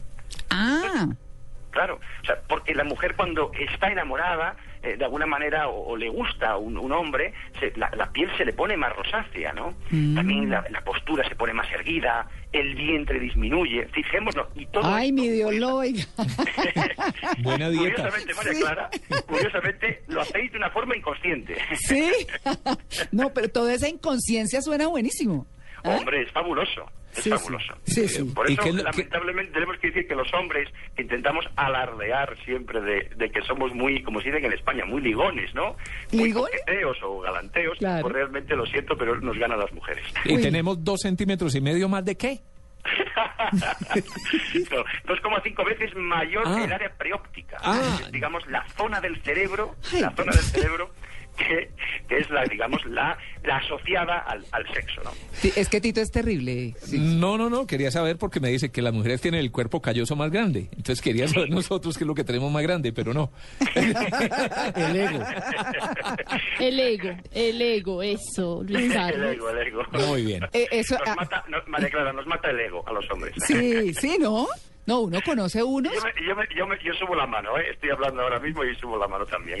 Y No, el pero- orgullo, sí. hay hombres súper orgullosos. Y el orgullo además puede ser el camino para que se pierdan grandes amistades o grandes amores. Sí, sí, sí, sabe Claro. que sí. es- No, pero me quedo pensando, nunca le había mirado el cuerpo calloso a nadie. Entonces, pues, de ahora en adelante prestaré más atención. No empiece por los pies. No, yo me, no, yo me pongo a pensar que, que Santiago está diciendo que el labio inferior tal cosa, que la piel se pone rosácea, que digo yo, uy, pero ¿cómo se da Así se. Sí, Claro, ah, ¿No, ¿No sabía? no, pues, ah, no, pero pues... no, porque todo- pues yo no siento que se me engorde el labio interior, no inferior, ni no nada, no. Bueno, no, por supuesto que eso son cosas que, que ya están, eh, digamos, como estudiadas, pero, pero, ¿qué hay con la empatía emocional, Santiago? Evidentemente, mira, vamos a, a ver, la empatía o la que la comunicación entre personas, eso por ejemplo lo digo yo en muchas conferencias, sobre todo conferencias de trabajo en equipo que me piden las empresas, porque muchas veces hay conflictos entre gente y la empatía, la conexión son ritmos, ¿no? Pero la mujer también tenéis ventaja en eso. ¿Y por qué? Porque la responsable de la empatía son lo que llamamos las neuronas espejo, que se llaman, ¿no? Lo que hace que intentemos empatizar. Si estamos en una sala con gente triste, pues realmente estaremos y, y pasaremos un tiempo y nos estaremos tristes, ¿no? Si estamos en una... eh, a mí, por ejemplo, me pasó, yo soy de Real Madrid y sin embargo yo viví un tiempo en Barcelona y mis amigos del Barcelona me llevaban a veces al Nou Camp, ¿no? Al, Ah. al- estadio de fútbol de Barcelona. Claro. Pues precisamente sin ser, ser yo del equipo contrario del Real Madrid, yo empatizaba con ellos, porque claro, veía un gol de Barcelona y me entusiasmaba también. ¿Por qué? Porque te empatizas con la gente que tienes alrededor. Por ejemplo, vamos a poner un ejemplo, ¿no? Si os parece. Cuando una mujer llega a casa y, y- y le cuenta a su marido un problema, eh, ella lo que quiere no es tanto que, eh, que el, el hombre, que es la tendencia natural del hombre, ¿no? Que le cuente y le, le dé la solución al A problema resolver el problema. sino que simplemente que le sepa escuchar, que le sepa empatizar. Los hombres tendemos a vemos un problema e intentar solucionarlo. Mm. Y a veces lo que la mujer está persiguiendo es no tanto que le dé la solución a ese problema, sino que de alguna forma empatice y la entienda. Por eso, eso por ejemplo, estas bueno, Que la una- consientan. Solidaridad. Y la consientan, por supuesto. Claro, claro. Exactamente. Bueno, la mujer tiene mayor intuición. Sí, tiene mayor intuición. También es debido a lo que estábamos comentando antes, lo del cuerpo calloso, digamos, la unión entre los dos hemisferios, ¿no? ¿Esto qué significa? Que la- la- la- el trasvase de información entre los dos hemisferios del cerebro es mayor en la mujer. Entonces, ¿qué significa? Que tiene más intuición. Esto, vamos a hacer otro jerga, jerga popular, Sí, ¿no? sí. Vamos a poner siempre el ejemplo para que los oyentes lo puedan entender mejor. Muy bien. Un hombre le pone los cuernos, lo que llamamos en España los cachos, se dice aquí, Sí, ¿no? el santo cachón, aquí. Exactamente, Sí. a la mujer. Y la mujer se entera el 100%, bueno, vamos por el 99% de las veces. Ajá. La mujer se los pone el marido y el marido no se entera. Ujú. O sea, esto, esto parece una tontería, pero normalmente suele ser así. O sea, la mujer tiene intuición. Y esta intuición a veces se basa en una cosa que a veces las, los que sabemos un poquito de programación neurolingüística, para ver rara, pero que es muy interesante, es que cuando comunicamos, la mayoría de las comunicación la hacemos con los movimientos del cuerpo y con el tono de voz. Y no tanto con las palabras. Y entonces ahí también las mujeres nos ganan, porque tienen esa intuición esa intuición que hace descubrir cosas que en un principio eh, el hombre, pues, por inercia no lo veía. Pero también hay que dar una buena noticia, por- para terminar, para Sí. que los hombres no queden... Tan apaleados. Exactamente, Sí. apaleados, ¿no? Sí. Esto todo es entrenable. Quiere decir que, que de alguna forma, eh, si lo practicas, lo entrenas, pues, eh, pues hombre, podemos llegar algún día al, al nivel de las mujeres. Entrenar a los señores para que las señoras no se den cuenta. Bueno, pues muy bien. Ahí Es- tiene una buena oportunidad de negocio, si es que no lo está haciendo por ahora. Exactamente. No, Pero, sí, sí. ojo, hay que decir a todos los hombres que tenemos que ponernos las pilas, porque el futuro hasta ahora, por una sociedad, creemos que un poquito machista, eh, creemos que ahora mismo las mujeres están cogiendo la batuta de todo. Pero no, ojo, y yo, que me- yo creo que he vivido en bastantes países del mundo, eh, creo que eso es una tendencia no de Colombia, no de España, y sí, es de todo el mundo en general, ¿no? Y eso Mm. tenemos que tener cuidado los hombres, ¿no? Claro, no, pero las mujeres al poder. Muy bien. bueno, es eh, Santiago Castellanos que nos acompañó. Muy rica la charla con usted, Santiago. Un placer estar contigo, María Clara, y aunque sea de España, sé que vuestra radio tiene un éxito tremendo, porque yo estoy con la cadena SER en España de vez en cuando, y es un placer estar con todos vosotros, de verdad. Bueno, muy bien, muchas gracias. 9 y 32, un feliz día para Santiago y vamos enseguida con, eh, con el cine. Blue Radio y Diners Club Gourmet lo invitan a deleitarse con exquisitos sabores en los mejores restaurantes. Conozca más en mundodinersclub.com. Deleítese con los platos de exquisitos restaurantes y los mejores beneficios del mundo de la gastronomía. Afíliese a nuestro programa Diners Club Gourmet y disfrute los privilegios que tiene solo para usted. Conozca más en www.mundodinersclub.com. Diners Club, un privilegio para nuestros clientes da vivienda. Aplican términos y condiciones. Vigilado Superintendencia Financiera de Colombia.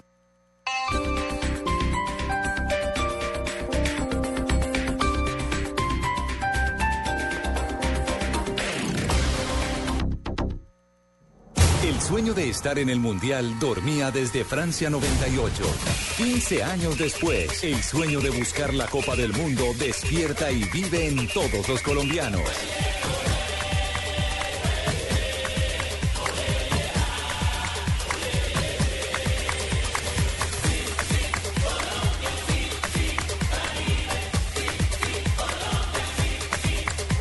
Tienen desde atrás para que Arranca el tigre golazo. Para pegarle. Falcao por la clasificación colombiana. Arranca el tigre Blue Radio felicita a la Selección Colombia, clasificada al Mundial de Fútbol Brasil 2014. El sueño se hace realidad. Ya estamos en Brasil 2014 y usted lo vivirá por Blue Radio y bluradio.com. La nueva alternativa.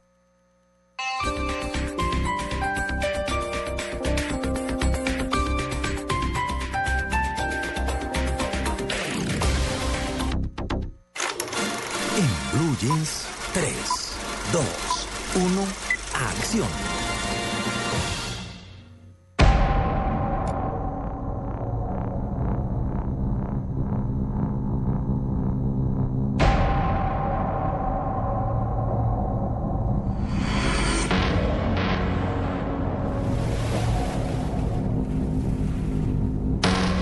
This is Mask, Alabama. We are an unarmed freighter. We have a potential piracy situation. Copy, Alabama. You should alert your crew. Get your fire hoses ready. Chances are it's just fishermen. saludo oficial de película. Natalia, por supuesto, y Amalia también.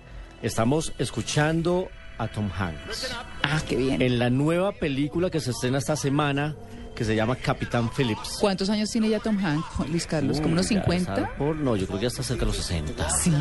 Que- ¿Sigue churro o no? ¿Tantos? Pero él nunca, él más bien fue un hombre atractivo más que churro, ¿no? Inteligente. Ganador dos veces del premio Oscar, siempre lo colocan en la lista de los más poderosos de Tremendo Hollywood, actor. con una eh, pareja muy estable desde hace años y esta semana reveló además eh, que padece diabetes. ¿Ah, 57 años. 57 años, ya escaché por tres. Pues aparece ahora en una película que se llama Capitán Phillips, que recrea los hechos reales del secuestro de un barco carguero de los Estados Unidos en el 2009 eh, por unos piratas somalíes. Ah, bueno, que eso es muy común Cuando allá. empezaron esos secuestros Cuando empezaron esos secuestros, horribles, claro. Pues fue este justamente el Mars Alabama, el primero de los barcos secuestrados en más de 200 años y el capitán era el, capitán Richard Phillips, ese papel es el que hace Tom Hanks. La película la dirige con una maestría soberbia el señor Peter Greengrass. Él hizo las eh, dos últimas versiones de la trilogía de Bourne con Matt Damon. Y también hizo una película muy buena que se llama Vuelo 93 Ah, sí. que hablaba del secuestro del avión de en el 911 eh, no el que se estrelló, no los que se estrellaron contra las torres sino el que se cayó en Pensilvania. Eh, sí. se cayó entre comillas. Eh, y hacía una muy buena recreación al interior del- de la tensión de lo que se vivió se pudo haber vivido en este secuestro aéreo. Pues aquí es un secuestro marítimo y hace muy buena interpretación Tom Hanks. Muchos están hablando de que podría darle su tercer Oscar a Tom Hanks Pero ¿sabe quién más que Tom Hanks es impresionante en esa película? Es un eh, africano que hace del pirata que secuestra el avión ayer. Mahat Ali. Qué cosa tan impresionante ayer. ¿El de dónde es? Él es... Mahali no lo conozco, lo, lo- lo lo- he descubierto en esta película, ¿Qué pero cosa? tiene una fuerza, además le- el poder eh, visual de, de- de- del villano con, sus, con, con su convicción, del villano con sus, con sus propósitos, ¿no? Él es de Somalia, ahora recuerdo, él es de Somalia. Ayer vi una entrevista impresionante de Christian Amanpour con esta persona que viene de una de las Áfricas más pobres, de las Áfricas negras, que más dificultades han pasado, más guerras civiles. Y este era un africano que soñaba con ser actor. Y lo cogen para esta película, se convierte en uno de los piratas que secuestra el barco. Y yo creo que si alguien se gana un Oscar va a ser él. Vale la pena verlo porque es una historia de superación que va a conmover el mundo. ¿Cómo entero. se llama? Mahat Ali. Y la película Capitán Phillips dice, mm, por ejemplo, a, eh, Magnolia Dark del New York Times que Capitán Phillips es una película que acorta con insistencia la distancia entre ellos y nosotros. Tiene una vital inmediatez moral. Y dice eh, Mark Adams, un drama de acción apasionante, muy bien hecho, impulsado por una absorbente interpretación de Home Hanks, dice Mark Adams de El Screen Daily. Pues es una película que sin duda llega cargada de mucha expectativa. Esta semana se está estrenando en los Estados Unidos, está peleándole la taquilla a gravedad, aunque no creo que supere a gravedad, por lo menos los primeros índices del box office eh, así lo indican, pero va a estar como la Oscar segunda más taquillera. Pero esta semana sí va a llegar eh, eh, a Colombia con mucha fuerza. Dime, Amalia. En Oscar, en los, los premios Oscar, yo creo que en tema, no sé la actuación de la otra película, como sea, pero ayer tuve la oportunidad de ver Gravedad y la verdad me impactó muchísimo y me pareció muy buena la actuación de Sandra Bullock. Sí. Entonces sí creería que, que ese Oscar, si por lo menos una nominación, ahí tiene que estar ella. Ya se empiezan a, a recoger datos de quiénes serían los posibles candidatos a llevarse la estatuilla del premio de la Academia para el próximo año. Así que recomendada esta película que se estrena el próximo viernes, Capitán Phillips, la trae Sony Pictures. Y nuestro siguiente recomendado es En el mundo de la velocidad y de la Fórmula 1. Captain Phillips, can you hear me?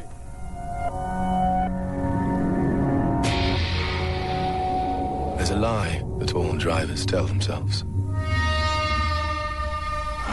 Se llama en Colombia esta película Pasión y Gloria, Rush, y está ambientada en el mundo de la velocidad de la Fórmula 1, eh, especialmente en un duelo muy importante que tuvo un piloto británico que es James Hunt y el famoso Nicky Lauda, por allá en 1976, que terminó en un trágico accidente. un Nicky Lauda que él claro. quemó casi el 90% de su cuerpo. Esta película tiene mucho de esa eh, rivalidad expresada en la pista y por fuera de ella. El director es Ron Howard.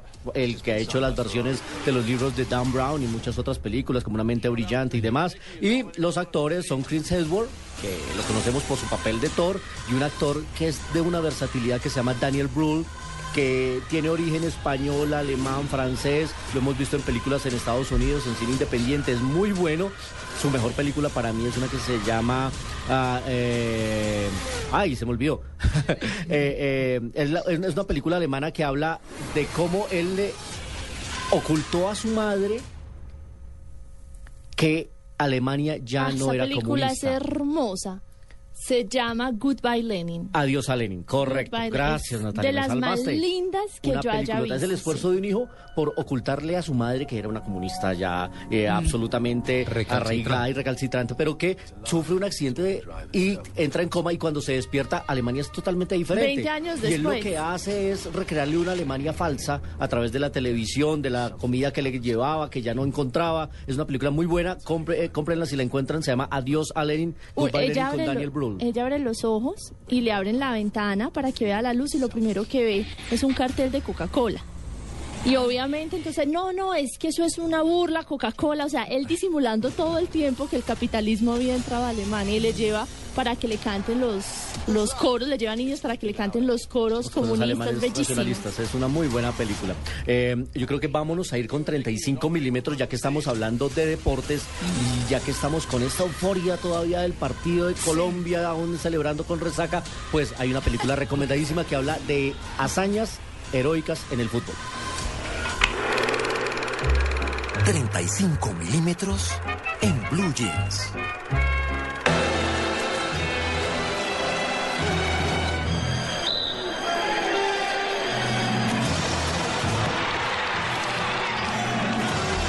Pues esta película, aunque es del 2003, nos hace viajar hasta 1954.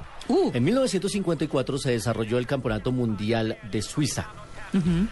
Alemania no había asistido al Campeonato Mundial de Brasil porque estaba castigada por la FIFA después de la posguerra, con todo el tema del nazismo. Alemania venía apaleada, intentando salir derrotada de la guerra, y se encuentra con este Mundial en Suiza y su selección alemana logra llegar a la final, enfrentando a la gran Hungría que era la superestrella de la época con Puskas y todo su combo, y resulta que empiezan perdiendo el partido 2 a 0 en la final. Y después de la charla con el técnico y de todo ese espíritu nacionalista, logra Alemania sobreponerse a la derrota y ganar el partido 3 a 2. Y, se, y consigue Alemania su primer campeonato del mundo. La película se llama El Milagro de Berna. De 19 del 2003, corrijo, ambientada en ese Mundial de 1954, pues es una película maravillosa que recrea de muy buena manera históricamente esa hazaña alemana de cómo consiguieron y cómo ese título mundial sirvió para que Alemania iniciara su proceso de reconstitución y de reconstrucción El social, económica, el milagro ale- alemán que empezó en un partido de fútbol en esa final contra Hungría que llevaba más de 80 partidos sin perder. Muy buena y que le, película, que El le gustaría a uno que, que, mejor dicho, me hubiera gustado ver la charla que le dio Peckerman a sus muchachos en el partido, en este último partido, Claro. cuando iban perdiendo 3-0. Yo me imagino que tuvo que darles un discurso y un tema de, de ánimo y de, Claro, de ¿cierto? motivación. de motivación. Además de cambiar la estrategia, ¿no? Y de cambiar Bueno, la estrategia de sacar a esto, pero- Medina. Eh, pero esa película, de verdad que es recomendable, El Milagro de Berna, búsquenla para 35 milímetros y eh, eh, eh, acotación. Curiosamente, nuestros más y destacables y recordados logros deportivos en fútbol han sido empates. el 4-4 contra Rusia, Ah. el 1-1 contra Alemania y ahora el 3-3 contra Chile. Todos sobreponiéndonos y empatando después de ir perdiendo. Buen ejercicio, Luis Carlos. Solo un 5-0 por ahí que quedó Y el 5-0, que por sale. ¿cierto? Y Pero el el resto... 5-0. Ay, Dios mío. Bueno, ¿listo el cine? Listo el cine, mañana estaremos hablando y mañana tenemos premios, así que a todos nuestros cinefanáticos Ah, muy pendientes. bueno. Además porque vamos a tener boletas para Capitán Phillips, la película de Tom Hanks para el próximo sábado, así que pendientes siempre de arroba en Blue Jeans y arroba soy cinefanático. Luis Gracias, Carlos, ¿y ya llegó la Woody Allen? Llega la próxima semana Blue Jasmine, de eso vamos a hablar mañana. Ah, bueno. La película Sí. de Kate Blanchett. Paciencia. paciencia. Muy bien, 9 y 44. Estamos en Blue Jeans de Blue Radio. Fußballleien werden uns für verrückt erklären. Aber bedenken Sie, es ist heute wirklich Deutschlands Fußballtag. Und der Schuss von Hidekuti aus drei Metern Volley abgefeuert. Esta es Blue Radio, la nueva alternativa. Escúchanos ya con presta ya del Banco Popular, el crédito de libre inversión que le presta fácilmente para lo que quiera. Creo que es un momento. ¿Quién es, mi amor? El señor que hace los cobros. Ah, sí, hazlo pasar y ofrécele una silla mientras me baño. ¿Una? Una sola no se puede. El señor dice que ven a llevárselas todas. Si necesita plata ya, pida Presta Ya del Banco Popular. El crédito de libre inversión que le presta para viajar, estudiar, remodelar o para lo que quiera. Banco Popular, este es su banco. Somos Grupo Aval, vigilado superfinanciera de Colombia. ¿Y cuál es el plan? En Blue Jeans de Blue Radio.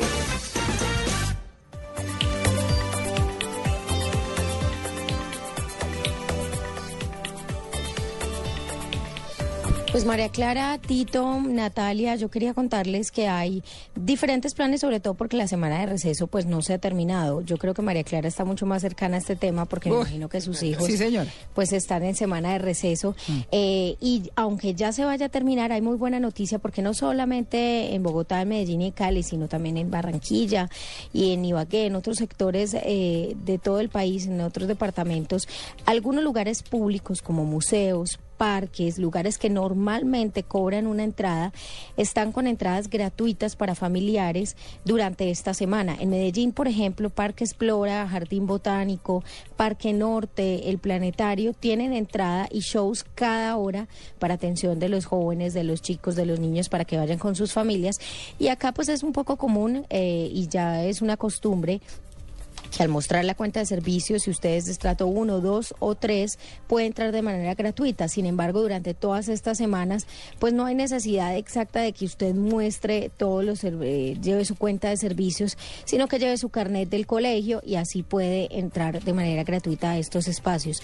Obviamente una muy buena oportunidad para conocer la ciudad, para disfrutar de las opciones que tiene la ciudad y hacerlo de manera gratuita.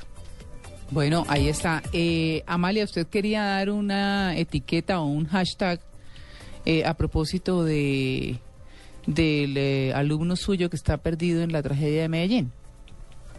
Pues, eh, pues toda la comunidad de Afitense, toda la comunidad de la Universidad de Afit, no solamente a él, sino apoyo obviamente a toda la gente que está desaparecida, son 11 personas, obreros, gente que estuvo trabajando allí, pero pues sí, tenemos un hashtag que es Aguante Cantor, eh, para darle fuerza no solamente pues a Juan Esteban, eh, que todavía tenemos la esperanza de que esté ahí vivo, sino a su familia, y pues a todas las personas eh, alrededor de él, la Universidad de AFIT se une a esto y pues ojalá pudiéramos apoyarlo con este hashtag, pero pues claramente no solamente a él, sino a todas las personas que están desaparecidas y que esperamos que puedan aparecer pronto y que las puedan rescatar vivas. Muy bien. María Mm, Clara, señor. volviendo con... eh, ¿Tenemos tiempo? Sí, un poquito.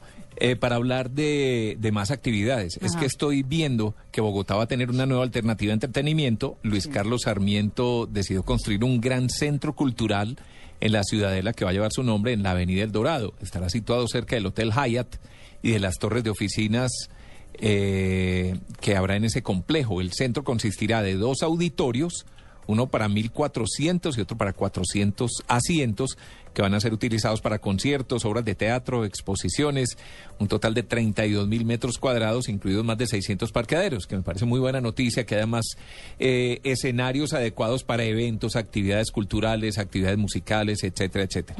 Cierto, y recordar algunas actividades del Teatro Mayor Julio Mario Santo Domingo en Bogotá, porque está eh, Colombia es Música con Andrea Echeverry, que está presentando su obra Ruiseñora. Eso es el martes, este martes 15 de octubre. Viene la temporada Bancolombia Australia Contemporánea, eh, un espectáculo que explora el concepto del estado cero, el vacío total después de estar completamente lleno. Viernes 18 y sábado 19. Y hay una obra que se llama Coloquio de los Perros del Laboratorio Escénico de Univalle, también presentándose aquí en ese, en ese sitio. Y vienen los Interpreti Veneziani de Italia Uy, a bien. beneficio de la Asociación de Amigos del Museo Nacional, una de las agrupaciones más importantes de música barroca. Eso es el miércoles 30 de octubre. Todo eso en el Teatro Mayor Julio Mario Santo Domingo, aquí en Bogotá. Chévere, Tito. Chévere programación. Bueno, muy bien. 9 y 49. Nos vamos de una con la Titopedia. No es una biblioteca. No es Wikipedia. Es la Titopedia. En Blue Jeans de Blue Radio, la Titopedia. Bueno, ¿se acuerdan que la semana pasada, María Clara? Luis Carlos se quedó esperando ¿Se a ver quedó? los Sí, premios y todo. supuesto, Yo me- estoy que No, no, no, no es de, hoy no es de campeona, no es de concurso, no es de concurso. No, es que hace ocho días quería acercar a los oyentes y a, y a nosotros mismos un poco más a los artistas, porque es que los artistas son inalcanzables, son estrellas que están, bueno, trate de acercarse a alguno de ellos, Sí, sí, ¿cierto? sí, es imposible, ¿cierto? Entonces mostraba cómo era una entrevista, la voz de un artista cuando habla normalmente y otra cuando canta. Hoy hay algo parecido, esto ya lo habíamos hecho hace como un año, ¿cierto? Pero es que me encontré más capelas o acapelas de artistas. Porque una cosa es oírlo cantar con todo el acompañamiento, con toda la música, con todo lo demás, y otra cosa es oír cómo cantan La voz solita. solitos, Mm. ¿cierto? Entonces, voy a arrancar con uno que simplemente no le voy a poner música ni nada, aunque suenan algunos instrumentos ahí, pero es que demuestra esa fortaleza, esa potencia y esa forma de manejo de voz que tenía uno de los grandes cantantes del rock, pero pero que todos conocemos ampliamente, ya fallecido, Freddie Mercury. Aquí está con la Rapsodia Bohemia, el Bohemian Rhapsody, Mm. cantada a capela. A ver. Caught in a landslide, escape from reality. Open your eyes, look up to the skies and see. Un bozarrón. I'm just a poor no sympathy. Because I'm easy Uy, de escalofrío. Sí, pero además-. Divina. Anyway the wind blows doesn't really matter. ¿Qué tal? No, sí. ¿Listo? Ya estamos a punto de conmemorar 13 años de la... Claro. Perdón, 20 años de... de él murió el 24 de noviembre de 1991. Tremendo. Pasó- Oigamos otro poquito, es que me encanta. Ahí. Put a gun against his head, pulled my trigger, now he's dead. Mama, life had just begun. Es embelezador, ¿no?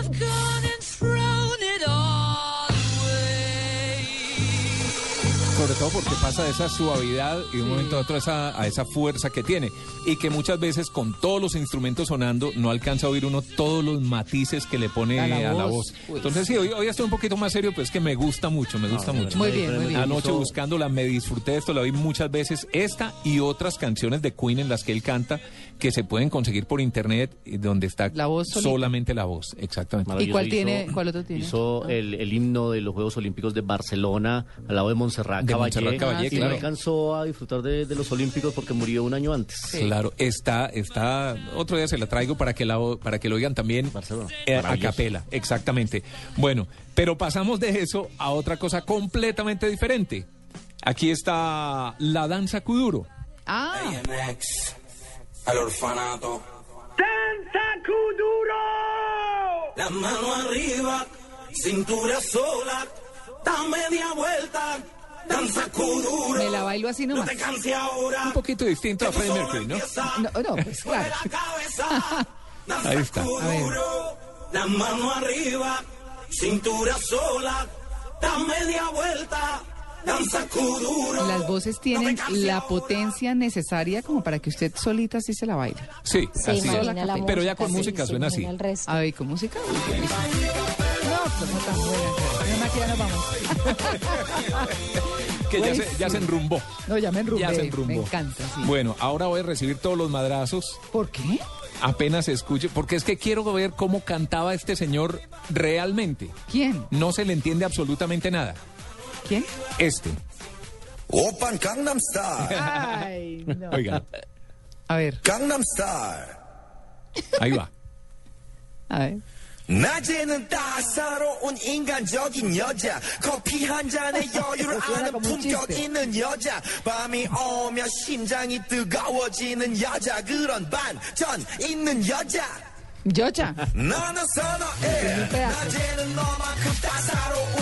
Bueno, ya con la música cambia claro. un poquito, ¿no? Sí, no, queda uno Yoya. Sí. Es obviamente Psy, el cantante coreano con el Katam Style, que yo creo que nadie más lo volvió a tocar ya. No, ¿cierto? ya, pasó la fiebre, lo vio todo el mundo, todo el cuento y desapareció. Sí, muy bien. Ni siquiera como arte de magia, sino arte de cansancio.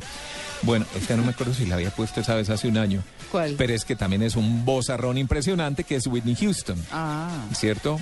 Vamos a ver a Whitney Houston cantando en solitario, después cómo entra la canción ya en una mezcla. A ver. Ahí está. I know he's the one I dream of. Looks into my eyes, takes me to the clouds above. hmm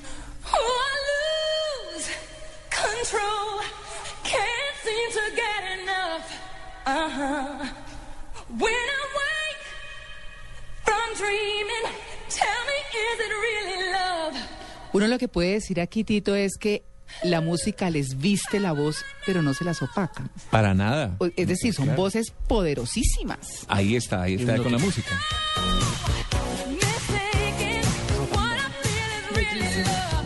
Bueno, y un poco lo que he querido hacer es eso. Eh, imaginémonos que por un momentico estamos metidos en el estudio de grabación con estos artistas y tenemos la oportunidad de, de verlos ahí sentados cuando cantan. Porque no sé si todo el mundo sabe, pero es que eh, cuando se graba un disco no es que se ponga todo el grupo con el cantante y todo el mundo a la vez sino que primero graban un instrumento, después el otro, después el otro, y lo último habitualmente que hacen es ponerle la voz cuando ya está toda la pista realizada. Entonces vamos a oír a Michael Jackson Ah, para eh, tener esa oportunidad de estar a su lado en un estudio de grabación viendo cómo grabó El hombre en el espejo, Man in the Mirror, ahí está Michael. Jackson. Starting with the man in the mirror. I'm asking him to change his ways. And no message could have been any clearer. If you wanna make the world a better place, take a look at yourself and then make a change. Qué bien, ¿no? a mí, a mí lo que me produce escuchar a Whitney Houston y escuchar a Michael Jackson es mucho pesar. ¿no? Claro. Esas voces perdidas de una manera tan triste, ¿ah? Eh, con tanto talento, como dice Natalia. No, le da a uno pesar, mucho pesar. A los que puedan, eh, Tito, disculpe que le atraviese el caballo, eh, véanse en YouTube en Man in the Mirror, concierto de Bucarest, Michael Jackson, que es el cierre del concierto con esta canción de Man in the Mirror, es sencillamente apoteósico, escalofriante. El que no se dice viendo esa presentación es sencillamente mundial.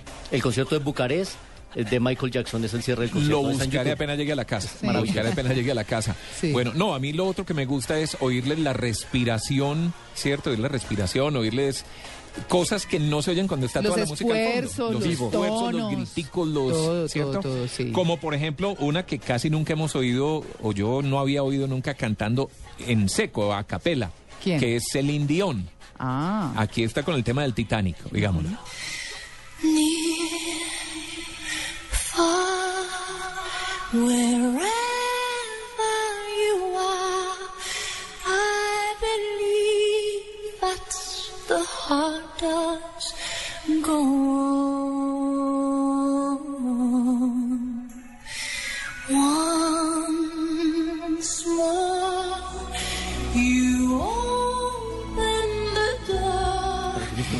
musical. Claro. Sí, sí, sí, es muy suave. Sí, sí, sí, se le oye todo, como modula la voz, como la... Ah, qué bonito. Muy lindo. Bueno, una más, una más para cerrar.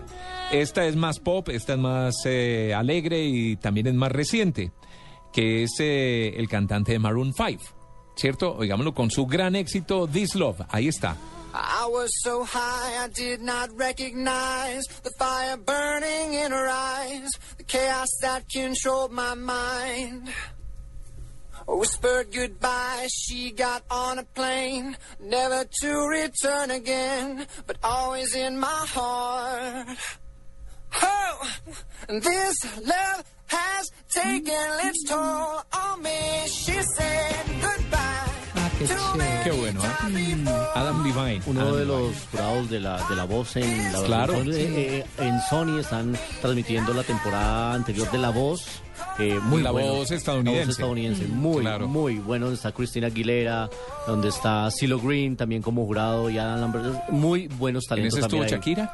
No, en ¿o X fue en Factor. anterior? En el anterior. Y Shakira va a estar en el próximo, ya después de su maternidad y demás, va a estar en el próximo Shakira. Ya inicia grabaciones esta semana. Algunas mujeres le dicen Adam Divine. Sí, porque lo es muy bonito. Sí, sí, sí, ¿cierto? gusta mucho. Sí, señor. Pero bueno. eh, Ave María, es el hombre. Ni digo lo que yo pienso. Bueno, pero ahí estuvimos como sentados al lado de ellos en el. Estudio de grabación, viendo cómo cantaban, escuchando su voz así de cerquita. Bueno, muchas gracias a todo el equipo de producción. Carolina hoy nos abandonó, está eh, descansando muy merecidamente. Jennifer. Castiblanco nos Jennifer acompañó vino y nos acompañó hoy, eh, nos gracias. tuvo toda la paciencia del mundo. Muchas gracias a Freddy, A Mauricio. a Mauricio, a todo el Pulido, equipo, bueno. todos los que estamos aquí, Amalia en Medellín, Natalia, Luis Carlos que se quedó hoy hasta el final, siempre esperando los dos mil pesos del concurso de Tito. Muy bien. Y quien les habla.